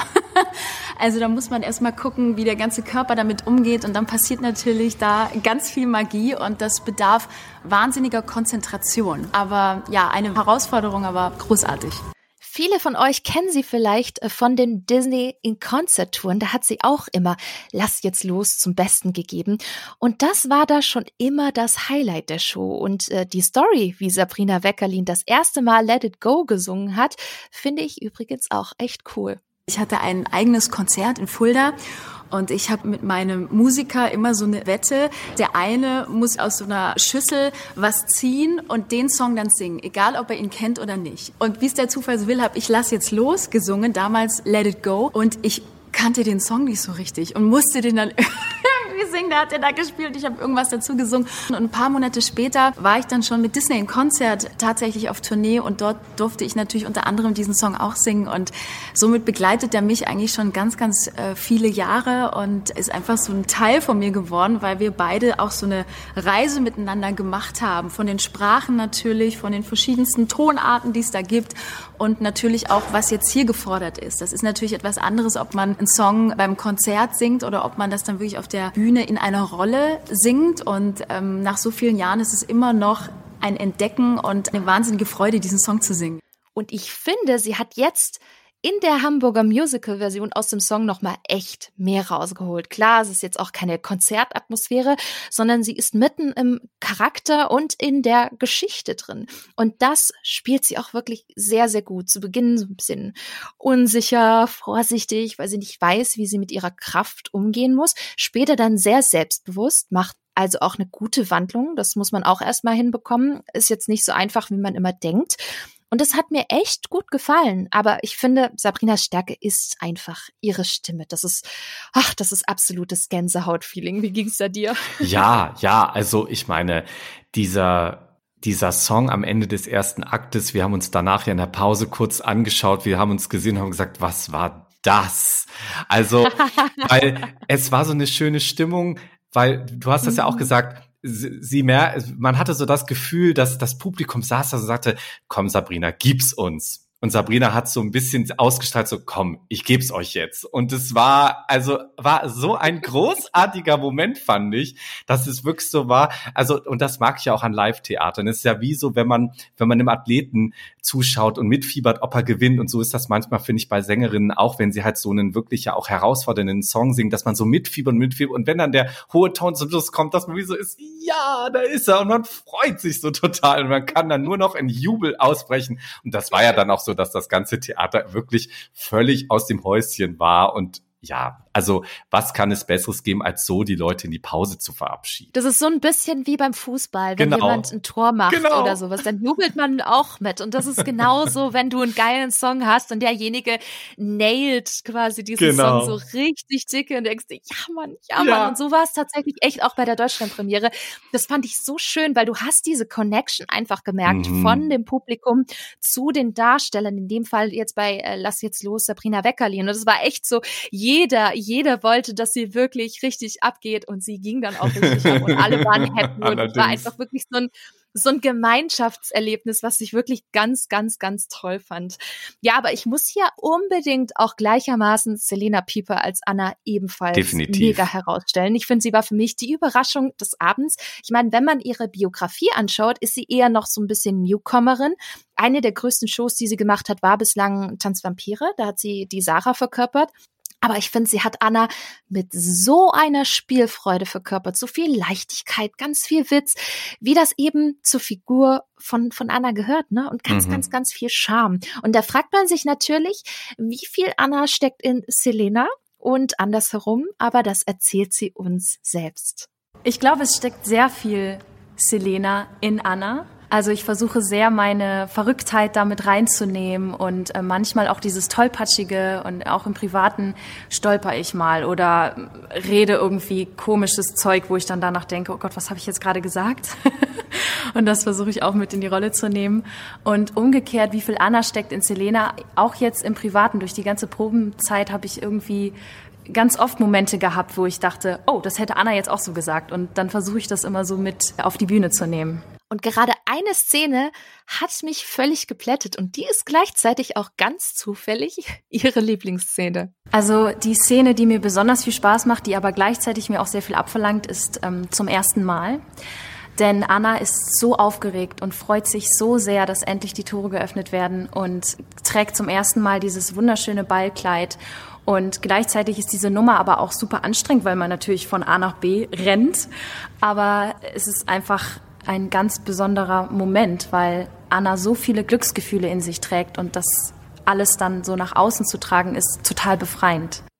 Also wer da nicht dahin schmelzt, ich, ich weiß auch nicht. Und dann hat sie wirklich eine unglaublich, ja, dann ist sie wirklich eine unglaublich tolle Sängerin und hat ein richtig gutes Komplettpaket. Ne? Und allein schon wegen Selena und Sabrina möchte ich diese Show unbedingt nochmals sehen, weil die einen mhm. so verdammt emotional reingeholt haben. Ne? Also mhm. Also ich fand, das war wirklich was ganz, ganz Besonderes. Mhm. Du, und ich finde auch, das ist mir auch nochmal wichtig zu sagen, weil ich ja die Show eben zehn Tage vorher gesehen habe. Und vor allem bei der Selena habe ich gesehen, Wahnsinn, was die da in den zehn Tagen nochmal rausgeholt hat. Sie war bei der Preview schon wirklich sehr, sehr gut. Aber bei der Premiere, ich saß da und habe gedacht, was ist das denn? Also das ist ja wirklich irre. Und ich finde auch, da möchte ich noch mal eine Sache sagen. Das Musical heißt zwar Die Eiskönigin, aber ich weiß nicht, ob dir das aufgefallen ist. Ich finde, die Elsa oder die Darstellerin der Elsa hat zwischendurch immer relativ viel Pause. Die Anna nicht. Eigentlich ist das Anna stimmt. diejenige und deshalb finde ich es auch total gerecht, dass sie den letzten, die letzte Person ist, die beim Schlussapplaus kommt. Eigentlich ist Anna die Figur, die das ganze Stück hindurch trägt, weil die wirklich eigentlich permanent auf dieser Bühne ist. Und deshalb auch von mir hier raus ein ganz großes Chapeau an die Selena, echt, ähm, was sie da zweieinhalb Stunden leistet, Hut ab, wirklich, Hut ab. Respekt, ja. Respekt. Ja, in, in meinem Blog, wo ich saße, saßen auch tatsächlich sehr, sehr viele Kollegen, ähm, also Musical-Darsteller und Darstellerinnen und auch die waren ziemlich angetan. Das hat man richtig gesehen. Mhm. Gerade da, wo Selena richtig starke Momente hatte, gab es auch echt einige Kopfschüttler. Mhm. Aber eben weil sie so platt waren von ihr. Und das, das fand ich schön zu sehen, mhm. wie, wie sehr sie aufgedreht hat und vor allem, wie viel Spaß ihr das gemacht hat. Das war wirklich echt was Besonderes. Deswegen auch von mir ein großes Chapeau. Das war echt, echt toll. Aber das, ja, sind ja bekanntermaßen, äh, bekanntermaßen nicht die einzigen Rollen. Da haben wir ja auch noch Christoph mhm. Gespielt äh, vom Brasilianer Bené Montero. Ähm, und wie auch schon in New York und London divers besetzt. Mhm. Äh, man achtet hier deutlich mehr auf Diversität. Mhm. Und das ist ganz witzig, denn es ist nicht Disneys erste Produktion, in der sie das machen. Auch in der Musical-Version von Frozen in California Adventure in Anaheim haben sie das äh, nach dem Prinzip ebenfalls schon umgesetzt. Und das Konzept hat wohl so gut gefallen, dass sie das auch für die Musical-Produktion für Broadway und Co. ebenfalls übernommen haben. Und ich finde, Benet hat eine wirklich sehr schöne, sehr soulige Stimme. Mhm. Mm, aber hier hätte ich mir zum Beispiel einen großen, vollen Song noch für Christoph irgendwie mhm. gewünscht. Ich meine, klar, Rentiere sind besser als Menschen, äh, haben sie jetzt tatsächlich sogar auch umbenannt. Ähm, da ist die Übersetzung anders, aber da kommen wir jetzt gleich nochmal drauf. Mhm. Das macht er in puncto Comedy richtig gut. Mhm. Aber genau deswegen bin ich so traurig, dass er neben dem äh, neuen Duett mit Anna ähm, nur noch einen weiteren kleinen Solosong hat, nämlich Christophs Gute Nachtlied, was eigentlich musikalisch auch auf diesem Duett mit Anna basiert. Mhm. Aber ich hätte mir echt noch ein bisschen äh, mehr für ihn gewünscht, wenn ich ehrlich bin. Mm. Also gerade weil er irgendwie so, so sympathisch spielt und so eine schöne Stimme hatte. Ja. ja, aber das ist für mich eben auch so ein Punkt, wenn ich das an der Stelle schon mal sagen darf, dass ich glaube, dass die Musical-Version sich wirklich sehr stark auf die beiden Hauptfiguren Anna und Elsa konzentriert. Und das stimmt. Die Nebencharaktere, die ja wirklich auch viele wahnsinnig lieben gelernt haben, ne? ob das Christoph ist, auch auch wenn er ja jetzt nicht ganz so ein Sympathieträger ist, auch Hans ähm, oder auch Olaf, ähm, das sind schon alles, finde ich, sehr starke Nebenfiguren. Also die haben nicht mehr so viel da zu melden, sage ich mal, in dieser Handlung. ne? Die sind nette Sidekicks eigentlich alle, so ein bisschen, finde ich. Ne? Aber wirklich der Dreh- und ja, ja. Haupt, äh, Hauptdreh- und Angelpunkt sind tatsächlich immer wieder Anna und Elsa. Das finde ich aber auch irgendwie schön, mhm. dass sie da noch den Fokus viel, viel stärker drauf gelegt haben, ähm, weil man dadurch die Geschichte und die, die Verbindung dieser beiden Schwestern einfach noch viel, viel stärker erlebt, als man es jetzt zum Beispiel im Film ja. gesehen hat. Das, da, hast, da gebe ich dir vollkommen recht, das ist wirklich sehr, sehr schön. Ähm, wir dürfen natürlich aber auch unseren Lieblingsschneemann nicht vergessen, mhm. nämlich Olaf, gespielt von Elindo ähm, Avastia. Und ähm, das Besondere an der Rolle des Olafs in der Bühnenversion ist ja, dass die Rolle theoretisch auch von einer Frau besetzt werden Genau. kann. Das haben sie nämlich schon am Broadway so gemacht. Ähm, übrigens super umgesetzt und gespielt. Und ich finde, das ist auch ein, ein tolles Beispiel für diese Diversität, die ich Mhm. vorhin schon angesprochen hatte. Denn die ist ja nicht nur in puncto Aussehen und Herkunft, sondern auch Geschlecht. Und das ist echt spannend. Ähm, aber ich finde, Elindo macht einen super guten Job, ähm, weil er muss auch Puppetry beherrschen. Er Mhm. muss gleichzeitig, weil Olaf ist die Puppe, er ist jetzt nicht als Olaf verkleidet oder so, sondern er hat eine Olaf-Puppe in der Hand, die er gleichzeitig auch spielen bzw. beherrschen muss. Und gleichzeitig muss er aber auch noch singen und, und schauspielern. Und ich finde, das sieht so einfach immer aus, wenn man Mhm. als Zuschauer im, im Saal sitzt. Aber da habe ich schon viel Respekt vor, muss ich sagen. Ja, Mhm. ja, ja. Also das ist wahnsinnig ähm, anspruchsvoll, was er da macht. Ne? Und ich finde es auch irgendwie schön, weil Bobby Lopez erstes großes Musical war ja Avenue Q und das arbeitet ja ganz Ach. viel mit diesen ähm, Mhm. Figuren. Deshalb an der Stelle, wer mal ähm, ein bisschen das Frühwerk von Bobby Lopez, äh, dem Komponisten von Frozen, anhören möchte, Avenue Q, absolute Empfehlung mal an dieser Stelle, ein bisschen off-topic. Ja, genau, aber auch äh, eher für Erwachsene Ja, geeignet. Auch wenn ihr genau. die Puppen seht, da geht's teilweise schon hart zur Sache, liebe Leute. Das ist jetzt nur als kleine Warnung Genau. schon mal. Ne? ich finde es einfach schön, weil es irgendwie wie noch so eine kleine, hab ich, also so lese ich das, eine kleine Hommage ist, ne? Das ist halt so, ja, so, sag ich mal, musikalisch. Ähm, wo, wo äh, Bobby Lopez herkommt. Und das fand ich einfach schön. Und ich finde einfach diese Art und Weise, Puppen, Charaktere so darzustellen, immer sehr, sehr schön, wenn man den, den Darsteller Mhm. dahinter auch wirklich dann sieht, was er dann auch macht und wie er mit der Gestik dann auch wirklich mitspielt. Total. Und ich mag Puppenkunst total gerne. Mhm. Ich mag auch die Muppets, gerade aufgrund der Puppen. Und Mhm. auch selbst bei Star Wars Produktionen, wenn sie Puppetry einsetzen, bin ich auch immer total happy, weil ich, ich habe davor echt viel Respekt. Mhm. Das ist, äh, da ben- benötigt es viel Kreativität, aber auch viel Spiel, um genau diese Puppen zum Leben zu erwecken. Mhm. Und ich finde, das macht Elindo wirklich gut. Mhm. Mm, Wovor ich auch Respekt habe, ist übrigens Sven. Ja. Das Rentier wird nämlich von einem Performer dargestellt, der mit Stelzen auf allen Vieren steht. Mhm. Hier bei der Deutschlandpremiere, das sind zwei, die sich teilen. Wir haben jetzt Antoine Banks Sullivan gesehen. Und ich finde auch das Kostüm, beziehungsweise die, ja, kann man schon fast sagen, so halbe Puppe sogar, verschwimmt hier sehr super kunstvoll designt, gar nicht so comichaft, wie man es vielleicht aus den Parks kennt Mhm. oder so, sondern sehr theaterhaft Ja. und super klassisch. Das hat mir visuell sehr, sehr gut gefallen. Ja, ja, ja, das finde ich auch schön, also dass sie sich da auch getraut haben, weil ja, Sven ist ja doch auch eine eine Figur, die ja wirklich auch ganz viele Fans hat und dann da den Mut zu haben, sich wirklich da sehr von dieser Original-Filmversion zu lösen und den wirklich so ein bisschen künstlerischer und ich will mal wieder fast dieses Wort benutzen, avantgardistischer darzustellen. Finde ich aber gut. Ja, finde ich auch irgendwie gut. gut gelungen und passt auch irgendwie in den Rest der, der Show und der Visualität. Äh, fand ich sehr, sehr gut und habe ich auch sehr großen Respekt vor sowas. Mhm. Ich meine, ansonsten habe ich mich natürlich auch sehr über Hans gefreut, wenn man das so sagen kann. Ja.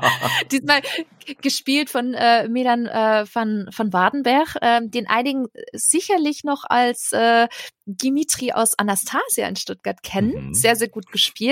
Auch wenn er in der Schlüsselszene mit Anna vor dem Kamin durchaus noch ein bisschen diabolischer und kälter hätte sein können, finde ich. Aber das ist, das ist okay. Die, die Leute spielen die Rollen auch noch nicht lange. Ich glaube, wenn man das Stück in ich behaupte mal, ein Dreivierteljahr oder so nochmal angucken würde oder in einem Jahr würde das alles nochmal ganz anders aussehen. Ich glaube, da würden nochmal ganz andere Nuancen gesetzt im Spiel oder im Gesang und eigentlich müsste man sich die Show wirklich dann in einem halben, Dreivierteljahr oder ein bisschen später nochmal angucken und dann schauen, was die Darsteller wirklich dann aus ihren Rollen so gemacht haben. Auf ne? jeden Fall. Und Bianca, du weißt ja, Hamburg ist immer eine Reise wert. Nicht nur wegen der Eiskönigin. Ganz ehrlich, ich überlege gerade schon, wann ich das nächste Mal Hamburg wiedersehen könnte. ja, aber über wen ich mich übrigens auch sehr gefreut habe, war Eric Minsk Ja. als Pitzbühel. Ich weiß nicht, wer Aladdin äh, gesehen hat in Hamburg oder in Stuttgart. Ihr kennt ihn vielleicht nämlich schon als Jago, ähm, nämlich Jaffars Schergen und den hat er so wunderbar gespielt.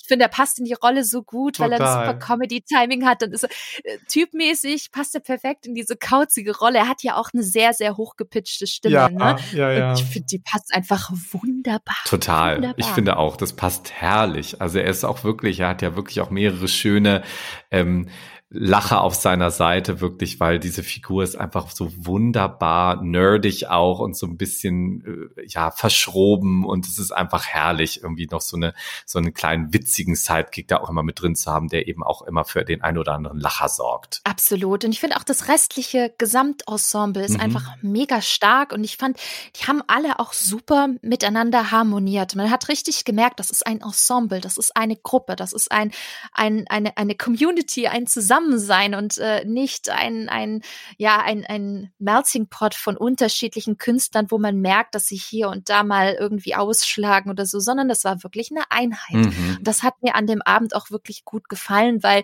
ich finde nicht jedes Ensemble ist auch eine Einheit, obwohl sie eigentlich äh, so ein Gemeinschaftsgefühl haben sollte. Ich finde, an dem Abend hat man es total gemerkt. Jeder, jeder war stolz, auf der Bühne zu stehen mit dem anderen zusammen und das fand ich irgendwie ganz, ganz, ganz schön. Mhm. Ja. ja. ja, ein weiterer wichtiger Part äh, in jeder Musical-Show ist das Bühnenbild und sind auch die Effekte. Nun ja, jetzt befinden wir uns ja bei Die Eiskönigin. Da wartet man auch ganz, ganz viel Eis und Schnee.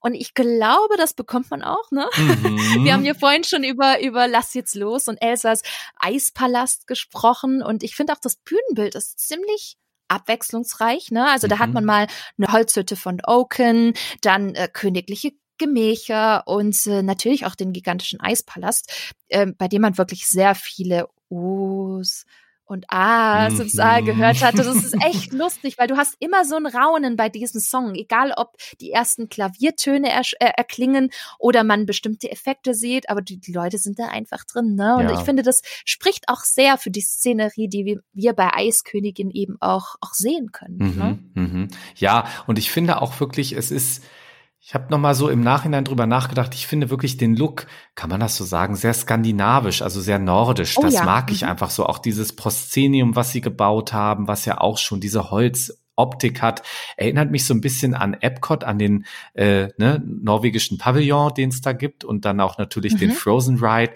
Ich finde, das hat so ein bisschen so diese ganze Optik und das finde ich einfach wahnsinnig schön. Und natürlich sollte man an dieser Stelle auch nicht vergessen, wir werden ja auch einmal an den Strand entführt. Ne? Oh Gott, das war so kreativ. Ich habe damit nicht gerechnet. Das war so schön aufgebaut. Äh, ihr müsst euch das vorstellen wie so eine Retro-Postkarte. Da genau. kommt dann genau. von oben so ein Schriftzug, so richtig schön in wunderbaren Retro-Lettern. Dann kommt so eine Sonne noch äh, von der Seite, eine Comics. Oh, wunderbar. Also ich, ich war richtig happy, als ich dieses Bühnenbild gesehen habe. Und natürlich, ich, schon lange nicht und mehr. ich musste natürlich auch an dich denken, denn es gibt ja auch, aber wir verraten mal nicht was. Dafür müssen die Leute die Show gucken. Es gibt ja auch eine kleine Anspielung auf die Disney-Parks in dieser ja. Nummer. das hat mich ja sehr gefreut. Schreibt's auf jeden Fall in die Kommentare oder schickt's uns mal rüber, wenn ihr die Show gesehen habt und genau. es entdeckt habt. hat mich auch sehr gefreut als Disney-Parks-Fan. Ähm, ja, du hast es gerade schon gesagt, dieses große massive Holzbühnenportal, also auch äh, genannt Proszenium, ist ja auch wirklich massiv und mhm. das hat so viele Details, was man sich als Disney-Fan unbedingt genauer ansehen muss. Es ist ich gebe es zu, zum Teil ein bisschen schwierig zu erkennen. Und man muss zum Teil sogar auch in den Rang gehen, um es besser sehen zu können. Aber in dem großen Portal sind Disney-Filme zu sehen. Mhm. Und zwar im Stil der Ureinwohner Europas, also wie so quasi so halbe Höhlenmalereien. Also die Hidden Mickeys in den Ecken, die ihr kennt ihr bestimmt am einfachsten. Aber ihr seht dort auch in den einzelnen Teilbereichen Ariel, ihr seht Tarzan, Bambi, Pocahontas, Dschungelbuch, sogar Aladdin und der König der Löwen. Es ist super kreativ umgesetzt mhm. und ich, ich, kann mich erinnern, wir standen auch vor dem Proszenium und haben geguckt, oh, was ist das? Und dann habe ich so einen Elefant und denke so, oh, das ist doch, das ist doch Tantor, das ist Tarzan. Und ich fand das super kreativ und es fällt einem nicht auf. Das ist halt einfach so eine, so ein, so ein nettes Easter Egg, ja. was, was vor allem für Disney-Fans einfach wirklich großartig gemacht ist. Mhm. Ja. Ja. Also das lohnt sich definitiv und was sie mit diesem Proszenium machen können, ich sag mal Stichwort ähm, Projection Mapping, das ist schon auch echt ganz großes Kino. Ne? Also finde ich zumindest, mhm. was sie damit alles anstellen können. Du sagst es gerade schon, ne? Uh, Projection Mapping ich war ziemlich begeistert, wie digital die Effekte mittlerweile sind. Mhm. Also wir haben dann zum Beispiel im Hintergrund eine gigantische Videoleinwand als Bühnenhintergrund, ist zwölf mal neun Meter groß, drei Tonnen schwer und 4,5 Millionen einzelne LEDs befinden sich dort, die wirklich für eine sehr, sehr tolle Tiefe sorgen und dem Ganzen auch eine zusätzliche Dimension einfach geben. Und das ist ja auch ein großer Trend, dass man digitale Screens im Theater mittlerweile nutzt. Mhm. Bei Anastasia haben sie es ja auch gemacht, sehr, sehr gut übrigens eingesetzt um eben dieser ganzen Geschichte nochmal diese Tiefe zu verleihen. Und ich finde, das funktioniert echt gut. Mhm. Und auch fast jede Kulisse in der Show wird tatsächlich auch als Projektionsfläche verwendet, inklusive Boden. Das sieht man vor allem eher in den hinteren Reihen des Parketts. Also wenn du zu nah dran sitzt, sieht man es eher weniger. Bei uns war es nur so ein bisschen und ich saß Reihe neun. Also ich glaube, man muss schon eher weiter hinten sehen, um das zu äh, wirklich überblicken zu können oder halt eben im ersten, im ersten Rang. Mhm. Und dann hat man aber auch noch ganz, ganz viele weitere tolle Spezialeffekte, die ich, die ich noch gar nicht verraten möchte. Ne? Mhm. Ne? Weil sonst spoilern wir hier auch viel zu sehr. Und, und wie aufwendig das alles ist, das sieht man im Setup. Und das ist echt krass. Es gibt 30 unterschiedliche Computer, die die Shows steuern. Um alles miteinander zu verbinden, braucht man acht Kilometer Kabel. Und ich finde, das Wahnsinn. sieht man erstmal. Also 30 Computer, einzelne Computer, um diese ganze Show zu steuern. Da merkt man erst diese, diese Größe und, und Dimension der schon, ne? Mhm. Also Wahnsinn. Ja, ja. Also bin immer noch richtig geflasht. Sehr, sehr aufwendig, ne? Und wirklich, du hast es ja gesagt, wir wollen nicht zu viel verraten, aber an einigen Stellen wirklich Disney-Magie pur. Ja, und zu dieser Disney-Magie gehören natürlich auch die Kostüme. Mhm. Und ich finde, die sind wirklich wow. Also allen voran Elsas Eiskleid. Ich finde, mhm. das funkelt und glitzert nur so. Ich finde es auch toll geschnitten. Ich finde es auch toll, wie ihr Kostüm sich verändert. Also am Anfang hat sie noch dieses Kleid und im zweiten Akt hat sie ja dann quasi auch schon die Hosen an, wenn man ja, so will. So, ich fand auch so ein bisschen angelehnt an den zweiten Teil ne? Mhm, Oder? Das stimmt. Also, ja. das äh, fand ich dann irgendwie auch sehr spannend. Also, dass es schon so dann eben nicht nur dieses äh, elegante Kleid ist, sondern auch so ein bisschen, ja, zupackender dann in der, in der, im, im Kostümdesign dann auch, ne? Aber ich finde auch allgemein, was die Frauen alles für tolle Kleider da anziehen dürfen, oh ja. wenn mhm. eben dann der, das Schloss geöffnet wird und alle reinkommen und da ein großer Ball gefeiert wird, das sind ja ausladende Riesenkleider, wo man denkt, Wahnsinn, wann haben wir das das letzte Mal auf einer Bühne so gesehen? Also es ist ja wirklich toll und satte Farben und also wirklich, wirklich schön und so eine ganze Farbenpracht finde ich dann auch. Ja, Farbenpracht und, und Funkeln und Glitzern, ne? Mhm. Also ich glaube wirklich, mein Highlight war tatsächlich echt Elsas Eiskleid, ne? Mhm. Und äh, als ich dann die Fakten dazu gelesen habe, dachte ich mir, wow. Also es sieht aufwendig aus, aber dass es so aufwendig ist, hätte ich jetzt nicht gedacht.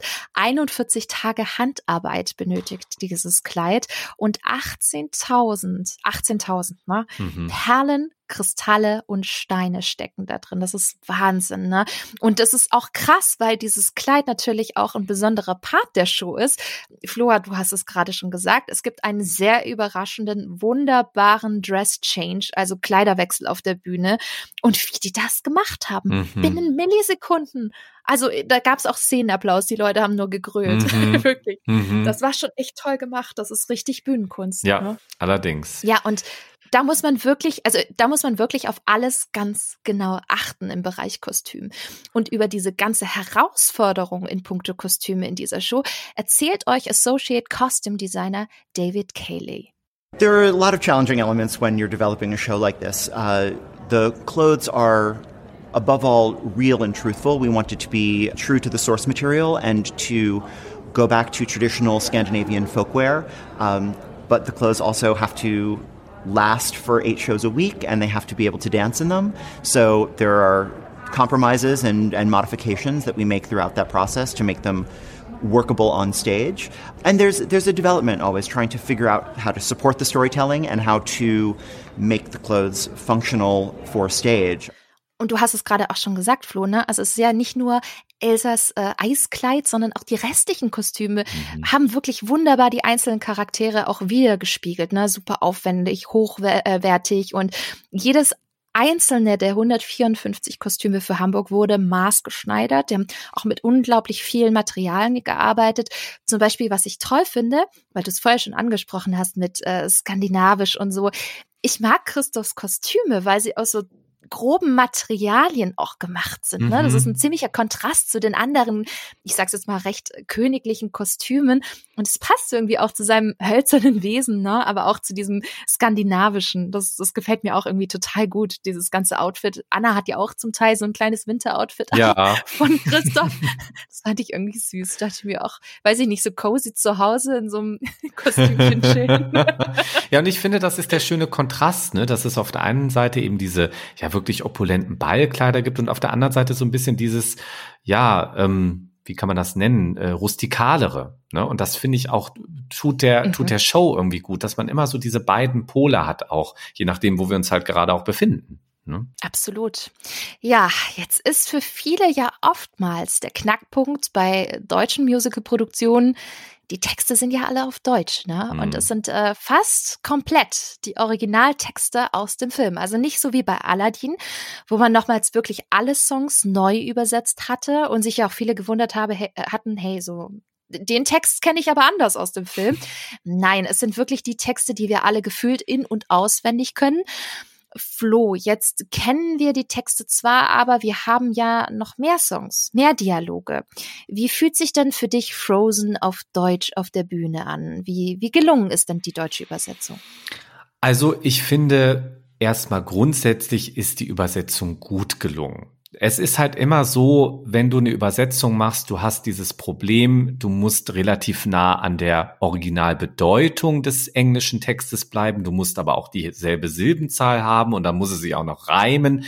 Da gehen natürlich Dinge manchmal verloren, aber ich finde, jetzt mal so im Vergleich mit der englischen Version, die ich relativ häufig jetzt in der letzten Zeit auch gehört habe auf CD oder über Streaming, gefällt's mir schon recht gut. Am ein, an der einen oder anderen Stelle habe ich gedacht, hm, zum Beispiel bei I Can't Lose You, wir haben vorhin drüber gesprochen, ah, da habe ich am Ende gedacht, irgendwie ist das so ein bisschen so ein Punkt, wo ich denke, ach, irgendwie, wenn sie ihn da am Ende ein bisschen einen anderen Vokal mal gegeben hätten, ich glaube, dann wäre, würde der Song noch ein bisschen anders mhm. enden, weil das endet auf einem I, verlieren mhm. und das mhm. lässt sich ein bisschen Verlieren. blöder singen als I can't lose you. Also das ist aber so ein bisschen jetzt sage ich mal eine Fachsimplerei und da denke ich mir so, ja, da würde man es den Sängern meiner Meinung nach ein bisschen einfacher machen, aber im Grunde genommen bin ich mit der Übersetzung absolut d'accord und zufrieden. Aber mich würde interessieren, wie geht's dir? Mhm. Ich finde, es hat sich auch ziemlich gut angefühlt. Mhm. Also es waren, äh, glaube ich, kaum Stellen, wo ich irgendwie mal das Gesicht verzogen habe und dachte, oh Gott, was ist denn das jetzt oder mhm. so. Das kann schon mal passieren, wenn es äh, eben ein englisches Musical von, aus New York oder aus London ist, was man halt in- und auswendig kennt, wie zum Beispiel bei Wicked oder so, wo, wo man dann da sitzt und denkt, was ist denn hä, warum, mhm. weshalb? Hatte ich nie tatsächlich. Und das ist ja meistens immer, immer ein ganz, Zeichen. ganz gutes Zeichen, wenn man dann denkt, oh, das, das klingt doch irgendwie alles, alles ganz rund. Aber ich müsste nochmals echt die Songs hören. Und da kann man nur hoffen, dass es ganz bald eine Hamburger Aufnahme gibt, die mhm. man auch mhm. dann hören kann auf Spotify und Co. Und ich habe danach die Broadway-Version gehört und dachte mir nur so, nee, ich will das jetzt auf Deutsch hören. Tatsächlich gab es einige Songs, die ich gerne auf Deutsch lieber gehört hätte als auf, auf Englisch. Ich meine, klar, man hat diese Erinnerung mit der Deutschlandpremiere und mit Hamburg jetzt, mhm. aber ich finde, das ist auch ein, ein Signal, was einem zeigt, du könntest diese Show jetzt äh, zu Hause über Spotify oder auf CD auf Deutsch hören und das ist völlig okay. Mhm. Und das habe ich tatsächlich nicht bei, bei allen Musicals, wenn ich ehrlich bin. Mhm. Also es gibt viele Musicals oder auch, auch äh, Film, Songs, die ich echt auf Englisch präferiere. Aber bei äh, Die Eiskönigin, muss ich sagen, würde ich sofort auf Deutsch hören. Ich finde das toll. Mhm. Also war echt gut. Es zeigt aber auch, dass die deutsche Übersetzung ähm, auch der neuen Songs echt gut sind. Auch die Dialoge sind gut, ne? Also übersetzt von Ruth Deni, die ist ein super Urgestein mhm. mittlerweile im Übersetzungsbereich von Filmen. Das muss man auch sagen. Ich glaube, sie hat die deutsche Version von Findet Nemo sogar auch gemacht. Ah, okay. Aber auch ganz, ganz viele andere Show, ähm, Shows, wie zum Beispiel auch äh, Wicked, die Dialoge mhm. ähm, mhm. übersetzt. Also die ist da ziemlich gut unterwegs und auch mega erfahren. Deswegen, ähm, ich glaube, wenn, wenn Ruth Deni draufsteht, steht, dann kann man da eigentlich auch gerade in den Dialogen wirklich sehr, sehr ähm, gute Übersetzungen erwarten. Ähm, ich habe gesagt, es ist fast alles sehr, sehr nah am Film. Es gibt aber paar Ausnahmen, wo man bekannte Songs nochmal geändert hat, nämlich Rentiere sind besser als Menschen, heißt nämlich jetzt, kein Mensch ist so gut wie ein Rentier. Und ich muss sagen, da haben sie den Text für mich sogar noch verbessert, mhm. weil das vom Flow, vom Gesang her viel, viel besser passt. Mhm. Während es im Film ein bisschen holpriger ist, also nicht, nicht negativ, aber so, wie man den Song singt, mhm. ist es jetzt eleganter geworden. Das hätte ich nicht gedacht. Ja. Da war ich echt überrascht. Aber das mhm. kann ich mir vorstellen, dass sie das gemacht haben, weil du natürlich auch im Film eben das Problem hast, dass ja die Figuren auch ihre Münder bewegen und dann muss natürlich diese mhm. Übersetzung wieder auch ungefähr genau. auf die Mundbewegung der animierten Figuren passen. Und das macht es natürlich dann noch schwerer. Und wenn man sich überlegt, Reindeers are better than people ist natürlich sehr nah bei Rentiere sind besser als Menschen besser und das ist ja und das ist natürlich schöner, wenn man dann sagen kann, okay, das ist jetzt zwar sehr sage ich mal, originalgetreu übersetzt, aber wir machen es jetzt noch ein bisschen eleganter. Absolut, ja, sehr mhm. guter Punkt. Aber ähm, ihr könnt euch wirklich gewiss sein, auch die deutsche Version kann man sich auf jeden Fall anhören, selbst wenn ihr Englisch präferiert, gerade Let It Go. Ähm, ich finde auf Deutsch, sowohl in den neuen Songs als auch in den Dialogen der Show, ist das sehr, sehr gut mhm. gelungen. Mhm. Ja, wenn man so viele Musical-Produktionen hat, äh, gesehen hat, wie du, mhm. aber auch wie ich, dann fallen einem ja auch gefühlt mehr Schwächen auf. Hm, Flo, jetzt sind wir mal ganz ehrlich, reden wir mal Tacheles. Mhm. Was hat dich denn an die Eiskönigin eher enttäuscht oder ähm, was hat deine persönliche Erwartungshaltung nicht getroffen? Hm. Also, ich glaube, was mir bei beiden Malen aufgefallen ist, ist die Tatsache, dass der erste Teil, finde ich, sehr, sehr gut funktioniert und auch eine enorme dramaturgische Dichte hat, auch einen schönen Spannungsbogen hat. Und der zweite Teil nach der Pause, der zweite Akt, finde mhm. ich, fällt da ein bisschen ab und ist auch im Verhältnis, finde ich, dann ein bisschen schnell vorbei, ein bisschen kurz. Mhm. Mhm. Also, dass ich da denke, man hat natürlich einfach dieses Thema, die meisten, eigentlich fast alle Songs, die im Film vorkamen, bis auf Fixer Upper, sind alle im ersten Teil der Show, vor der Pause. Und dann kommt eigentlich nur noch Neues, was ja nicht so schlecht ist, aber irgendwie finde ich, und das hängt auch ein bisschen mit dieser Sache zusammen, die ich auf der einen Seite gut finde und auf der anderen Seite wieder schwierig, dass der Hauptfokus so auf Anna und Elsa ist. Und ich finde, dass die anderen Figuren vor allem am Ende, wenn dann eben die Auflösung kommt und eigentlich im Film, ich habe es mir nämlich jetzt die Tage nochmal angeguckt, kriegt dann auch ähm, Pitzbühl nochmal so einen kleinen Moment, so einen kleinen witzigen mhm. und das ist alles irgendwie weg. Und das finde ich bisschen schade. Aber ich muss sagen, ich habe da noch ein bisschen drüber nachgedacht und ich kann es, glaube ich, fast so ein bisschen, zumindest diesen Teil, dass man den, den Nebenfiguren nicht so viel Raum mehr gibt. Ich kann das aus dramaturgischen Gründen, glaube ich, nachvollziehen, warum man es gemacht hat. Ich finde es trotzdem irgendwie schade, habe aber auch, glaube ich, keine Lösung, wie man es besser hätte machen sollen. Mhm. So, mhm. aber das war so ein bisschen das, was ich so ein bisschen, ja, schade fand. Ich weiß nicht, wie ging's dir? Hm, also ich bin etwas enttäuscht, dass es hier nicht so viele Szenen oder Lieder gab, die die bestehende Handlung einfach noch mehr erweitert haben. Mhm. Klar, wir haben mehr Songs mhm. und hier und da gab es auch kleine feine Änderungen, auch im Ablauf, ähm, dass zum Beispiel Olaf an einer ganz anderen Stelle auch eingeführt wird mhm. und so. Mm, und man kann auch ein bisschen mehr in die Tiefe gehen jetzt durch die Show, aber das hätte ich mir noch ein bisschen mehr gewünscht. Und das finde ich beispielsweise bei Aladdin deutlich besser gelöst mhm. und auch noch stärker eingesetzt. Ich finde, da hat man zum Beispiel die Best Buddies von Aladdin, ne, die mhm. damals zum Beispiel für den Film vorgesehen waren, dann aber gestrichen worden sind und jetzt in der Musical-Version zu erleben sind.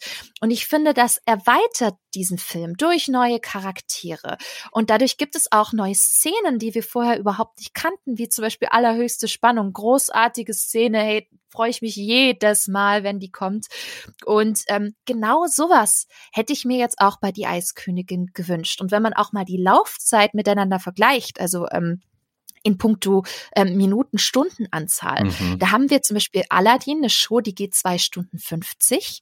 Und dann haben wir die Eiskönigin, die mit auch inklusive Pause zwei Stunden 30 nur geht. Mhm. Das sind 20 Minuten Unterschied. So. Und genau diese 20 Minuten hätte ich mir echt gerne gewünscht. Mhm. Und dann mit solchen Erweiterungen wie zum Beispiel mit, mit Aladdin, weil ich glaube schon, dass man hier und da noch mehr Erweiterungen machen konnte. Mhm. Aber wie du es auch gerade schon gesagt hast, das hat hat sicherlich dramaturgische Gründe. Und tatsächlich ist die Stärke des Stücks auch gleichzeitig die Schwäche. Es ist sehr kurz, es ist kurzweilig. Also man, blink, man blinzt und zwinkert und ist dann plötzlich schon, ist der erste Akt vorbei und dann macht man es nochmal und dann ist das Stück aus. Mhm. Was ähm, gleichzeitig für das Stück spricht, weil man kein einziges Mal auf die Uhr guckt und denkt, oh Gott, jetzt dieser Showstopper, wann sind die endlich fertig? Jetzt mal ganz übertrieben gesagt. Natürlich passiert das selten, wenn man im, in einem guten Musical sitzt. Das äh, ist mir, glaube ich, auch noch nie passiert. Aber es gibt keine Szene, wo du kurz mal irgendwie mit den Gedanken abschweifst. Und die gibt es durchaus, selbst in guten Stücken. Ne? Also bei mm. mir, mhm. bei Tanz der Vampire ist es zum Beispiel die unstillbare Gier. Ah, das ist für mich so, so oft denke ich mir nur so, ey, ich saß so oft in dieser Show, weil ich habe Tanz der Vampire damals relativ oft gesehen. Und ja. ich dachte mir nur so, das ist schön, das ist schön. Aber was muss ich denn morgen noch mal einkaufen? Also episch, also, ne? Episch. So ich glaube, der Film, äh, ich glaube, der Song dauert ja acht Minuten oder so, ne? Er geht einfach zu lang. Und da schweife ich ganz oft mit diesen Gedanken einfach ab. Es tut mir so leid. Sorry für die ganzen Tanzvampire-Fans, die diesen Song einfach toll finden. Aber das ist für mich so, okay. Und da habe ich echt schon als, als äh, junger Teenie wirklich drüber nachgedacht, was muss ich denn morgen noch für Hausaufgaben mhm. oder so mhm. machen.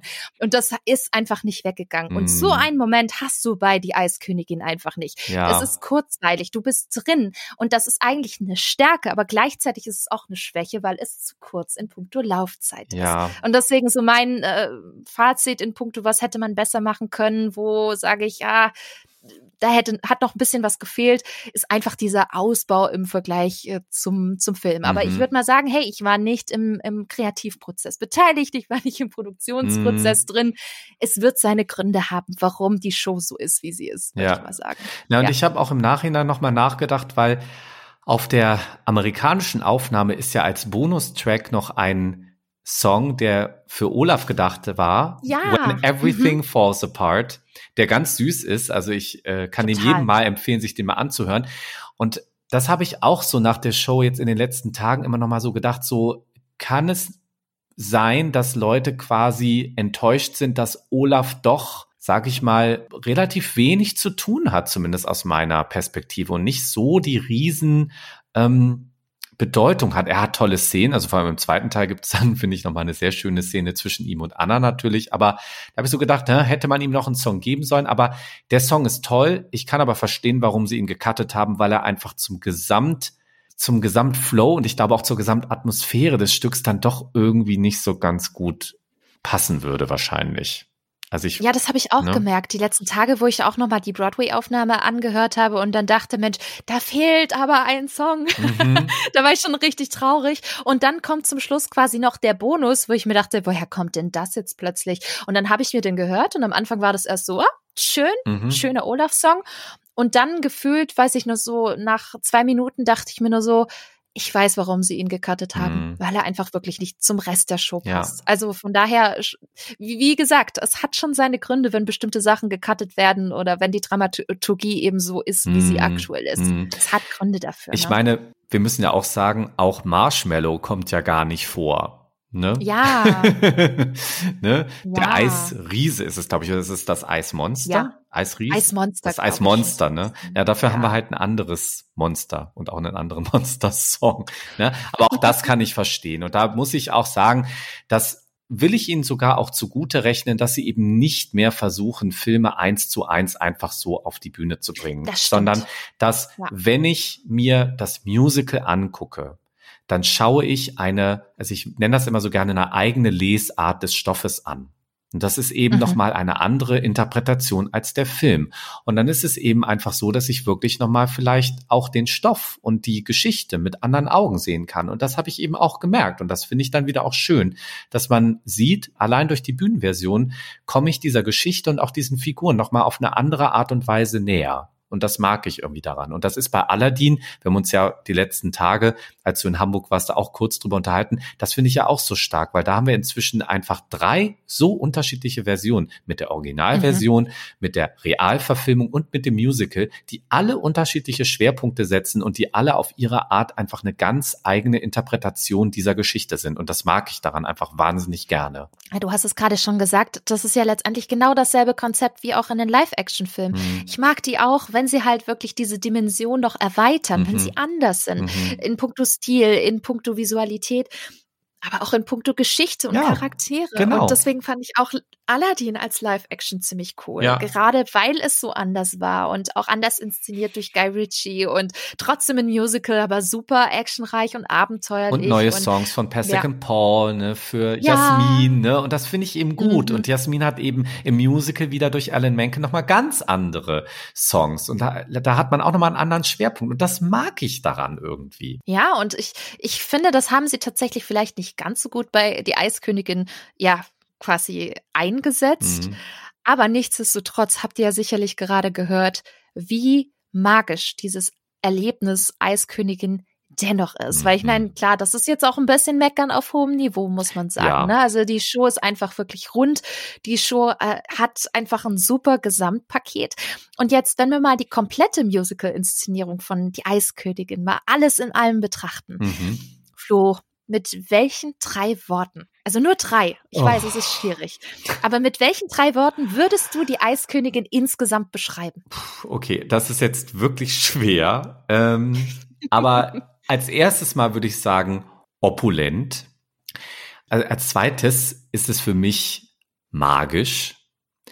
Und als letztes ist es für mich wirklich mitreißend. Das ist doch schön. Ja. Guck, so schwierig gerade es doch gar nicht. Ja, ja, aber ich glaube, ich hätte irgendwie auch, ja, ich, aber ich glaube, dass das passt es ganz gut. Vielleicht könnte man auch was, aber ich frage dich mal, was sind denn deine drei Wörter, die du verwenden würdest, mit denen du es beschreiben würdest? Spektakulär. Uh, mhm emotional mhm. und kurzweilig. Schön. Tatsächlich. Schön. Ja, ich hatte auch als magisch drin, tatsächlich mhm. auch als magisch, aber ich habe es dann ersetzt durch spektakulär, weil das war tatsächlich echt ein Begriff, was mir nach dem ersten Akt sofort in den Kopf gekommen mhm. ist. Sofort. Ich saß da und dachte mir, boah, das ist richtiges, das ist ein richtiges Spektakel. Mhm. Ne? Und deswegen glaube ich, dass es wirklich eine perfekte Show ist für, für Leute, die Disney-Magie mögen, die mhm. aber auch schon große Fans von vom Animationsfilm sind aber eben vor allem auch für Familien. Und da kommt wieder die Laufzeit dem Stück zugute, weil ich glaube, gerade mit kleineren Kindern ist es schon nicht schlecht, wenn die Show nicht ganz so lang mhm, geht. Mhm. Na, also man kennt es ja auch mit in puncto Aufmerksamkeitsspanne und alles. Und deswegen, ich glaube schon, dass es seine Gründe hat, warum Frozen eben so ist, wie es ist. Mhm. Und wie wir es gerade schon gesagt haben, es ist wirklich eine ganz besondere Show, die man sich auf jeden Fall nicht ent, entgehen lassen sollte. Also, und ich bin auch echt tatsächlich mal gespannt, gespannt, was Disney dann als nächstes auf die Bühne bringen wird. Ne? Also es gibt ja am Off-Broadway ähm, jetzt Winnie the Pooh mhm. als kleines Familienmusical, auch mit Puppen, ne? mhm. ne? auch mit Puppen, total süß umgesetzt und das sieht wirklich ganz, ganz toll aus.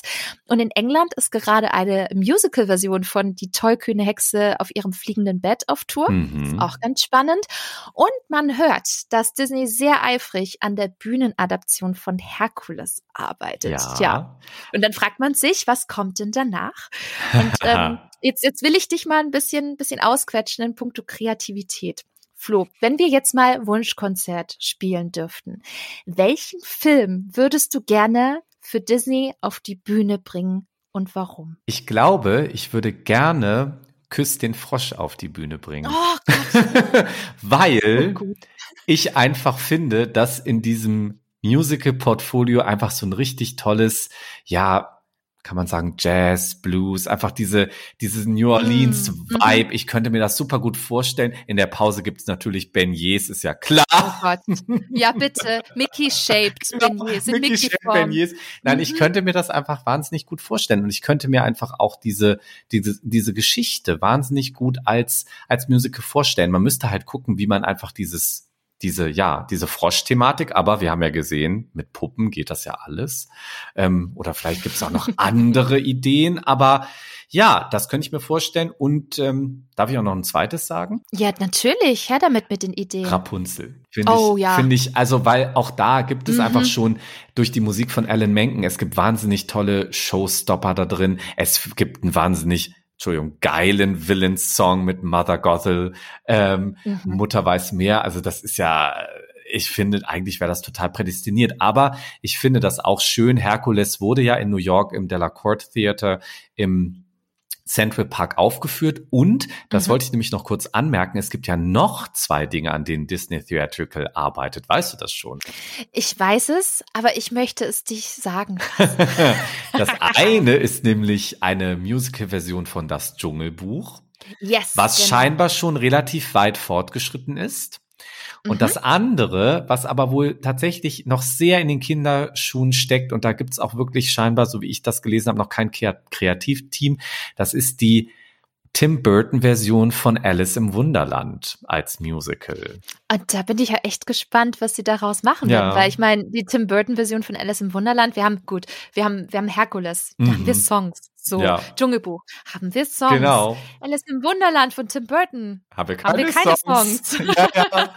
Aber ich finde einfach dadurch, dass das ja auch so eine, so eine ja, so, so eine eigene Ästhetik auch von Tim Burton ist und so eine Verrücktheit hat. Ich könnte mir auch vorstellen, dass man da mal ganz wild wird, so mit vielleicht so ein bisschen Metal-Anklängen oder so. Also es fände ich irgendwie witzig, sowas mal auszuprobieren oder ganz verrückte, verrückte Musikstile. Also das könnte ich mir irgendwie gut vorstellen. Für diese ganzen Figuren, die ja auch alle ein bisschen verrückt sind.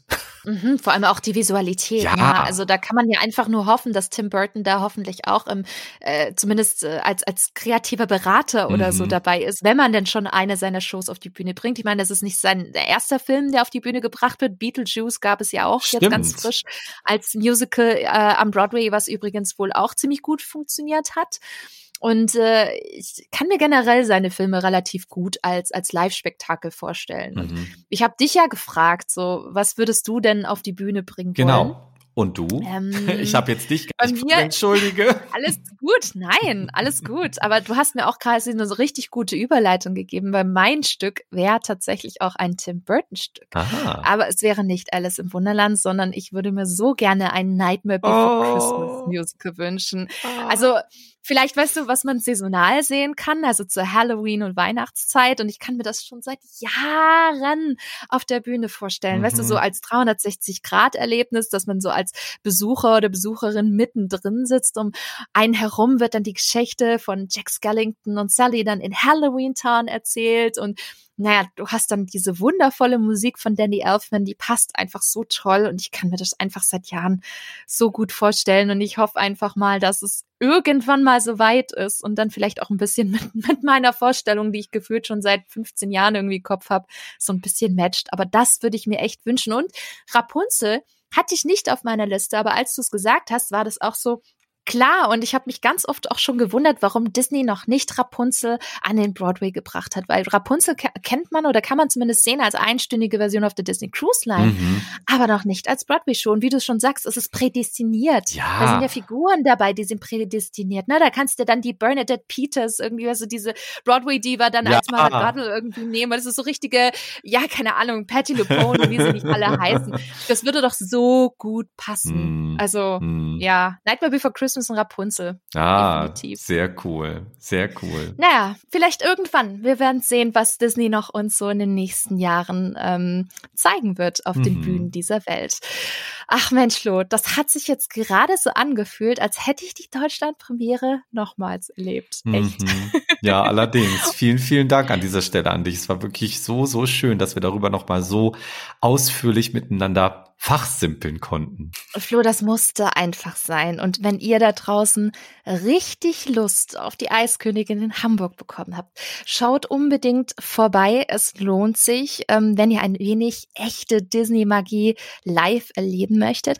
Tickets kriegt ihr bei Stage Entertainment oder eben bei allen üblichen Kartenvorverkaufsstellen. Und vielleicht als kleiner Tipp, wenn ihr nicht wisst, wo ihr am besten sitzen sollt, versucht ihr mittig und mehr mit Bühnenüberblick zu buchen, wenn ihr könnt und euer Geldbeutel euch das auch erlaubt, weil da seht ihr die Effekte und die große Videoleinwand am besten. Ich saß Reihe 9 etwas am Rand und da war es zum Teil ein bisschen mit Sichteinschränkung.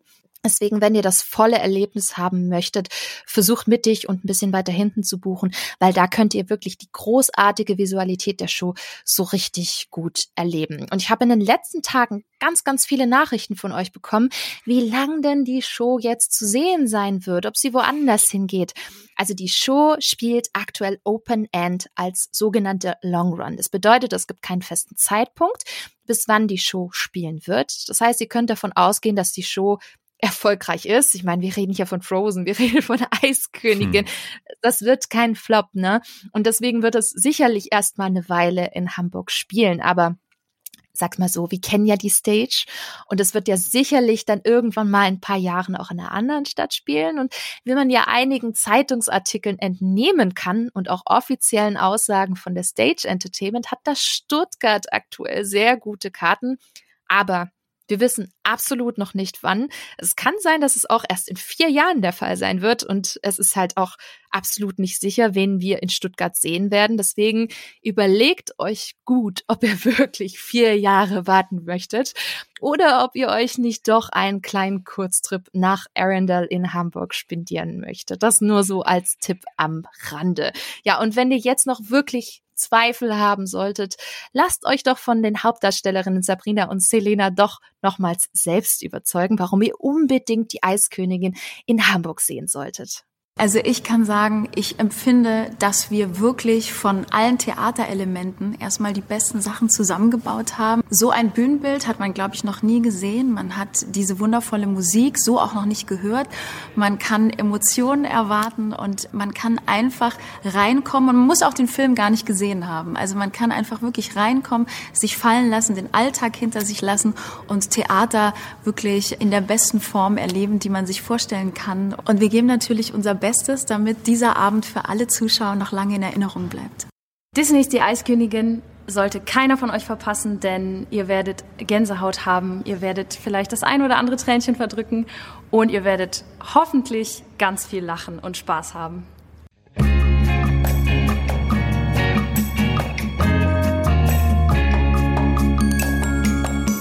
Ja, und Flo, das kannst du am besten bestätigen.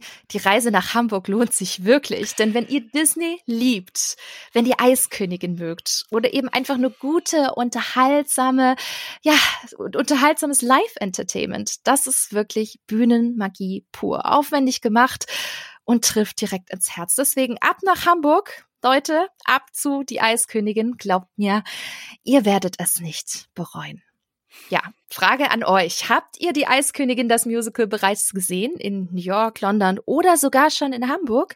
Wie hat es euch gefallen? Oder habt ihr vielleicht sogar schon Tickets? Schreibt's mir doch in die Kommentare unter dem Instagram-Post auf dem Feenstaub und Mauseohren-Account. Und ich bin schon sehr gespannt auf eure Kommentare. Ja, das war's mit der heutigen Episode. Flo, ich bedanke mich ganz herzlich bei dir, dass du dir die Zeit genommen hast und mit mir hier in der Podcast-Episode nochmals den schönen Abend besprochen und ja auch nochmals erlebt hast.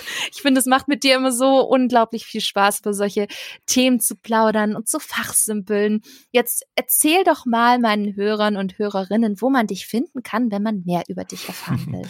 Ja, man findet mich auf Instagram unter Rainbow Mickey Runner und so heißt auch mein meinem Blog rainbowmickeyrunner.com. Da berichte ich vor allem über die Disney Parks und vor allem über das Thema Run Disney, wie man also bei Disney mhm. laufen kann. Und auch ganz wichtig, wir haben ja auch gesehen, das ist bei Frozen Thema über das Thema Diversity. Das ist auch so ein bisschen mein Leib- und Magenthema auf meinem Blog bei Disney. Ja, und da kann man mich äh, anschreiben, kann man von mir lesen und ja, da freue ich mich auch immer über Nachrichten und alles, was da so kommen mag. Klasse, unbedingt beim lieben Flo vorbeischauen. Er freut sich wirklich sehr. Ja, und an euch da draußen, hat es euch gefallen? Dann lasst doch gerne eine Bewertung bei Apple Podcasts da. Und wenn ihr mehr Disney News und Infos haben möchtet, findet ihr mich auch unter spinatmädchen.com, auf Social Media wie Instagram, Facebook und Twitter ebenfalls unter Spinatmädchen und natürlich auch unter Feenstaub und Mauseohren. Ich freue mich sehr, wenn ihr das nächste Mal wieder einschaltet. Bis dahin Haltet die Mauseohren steif und bis bald!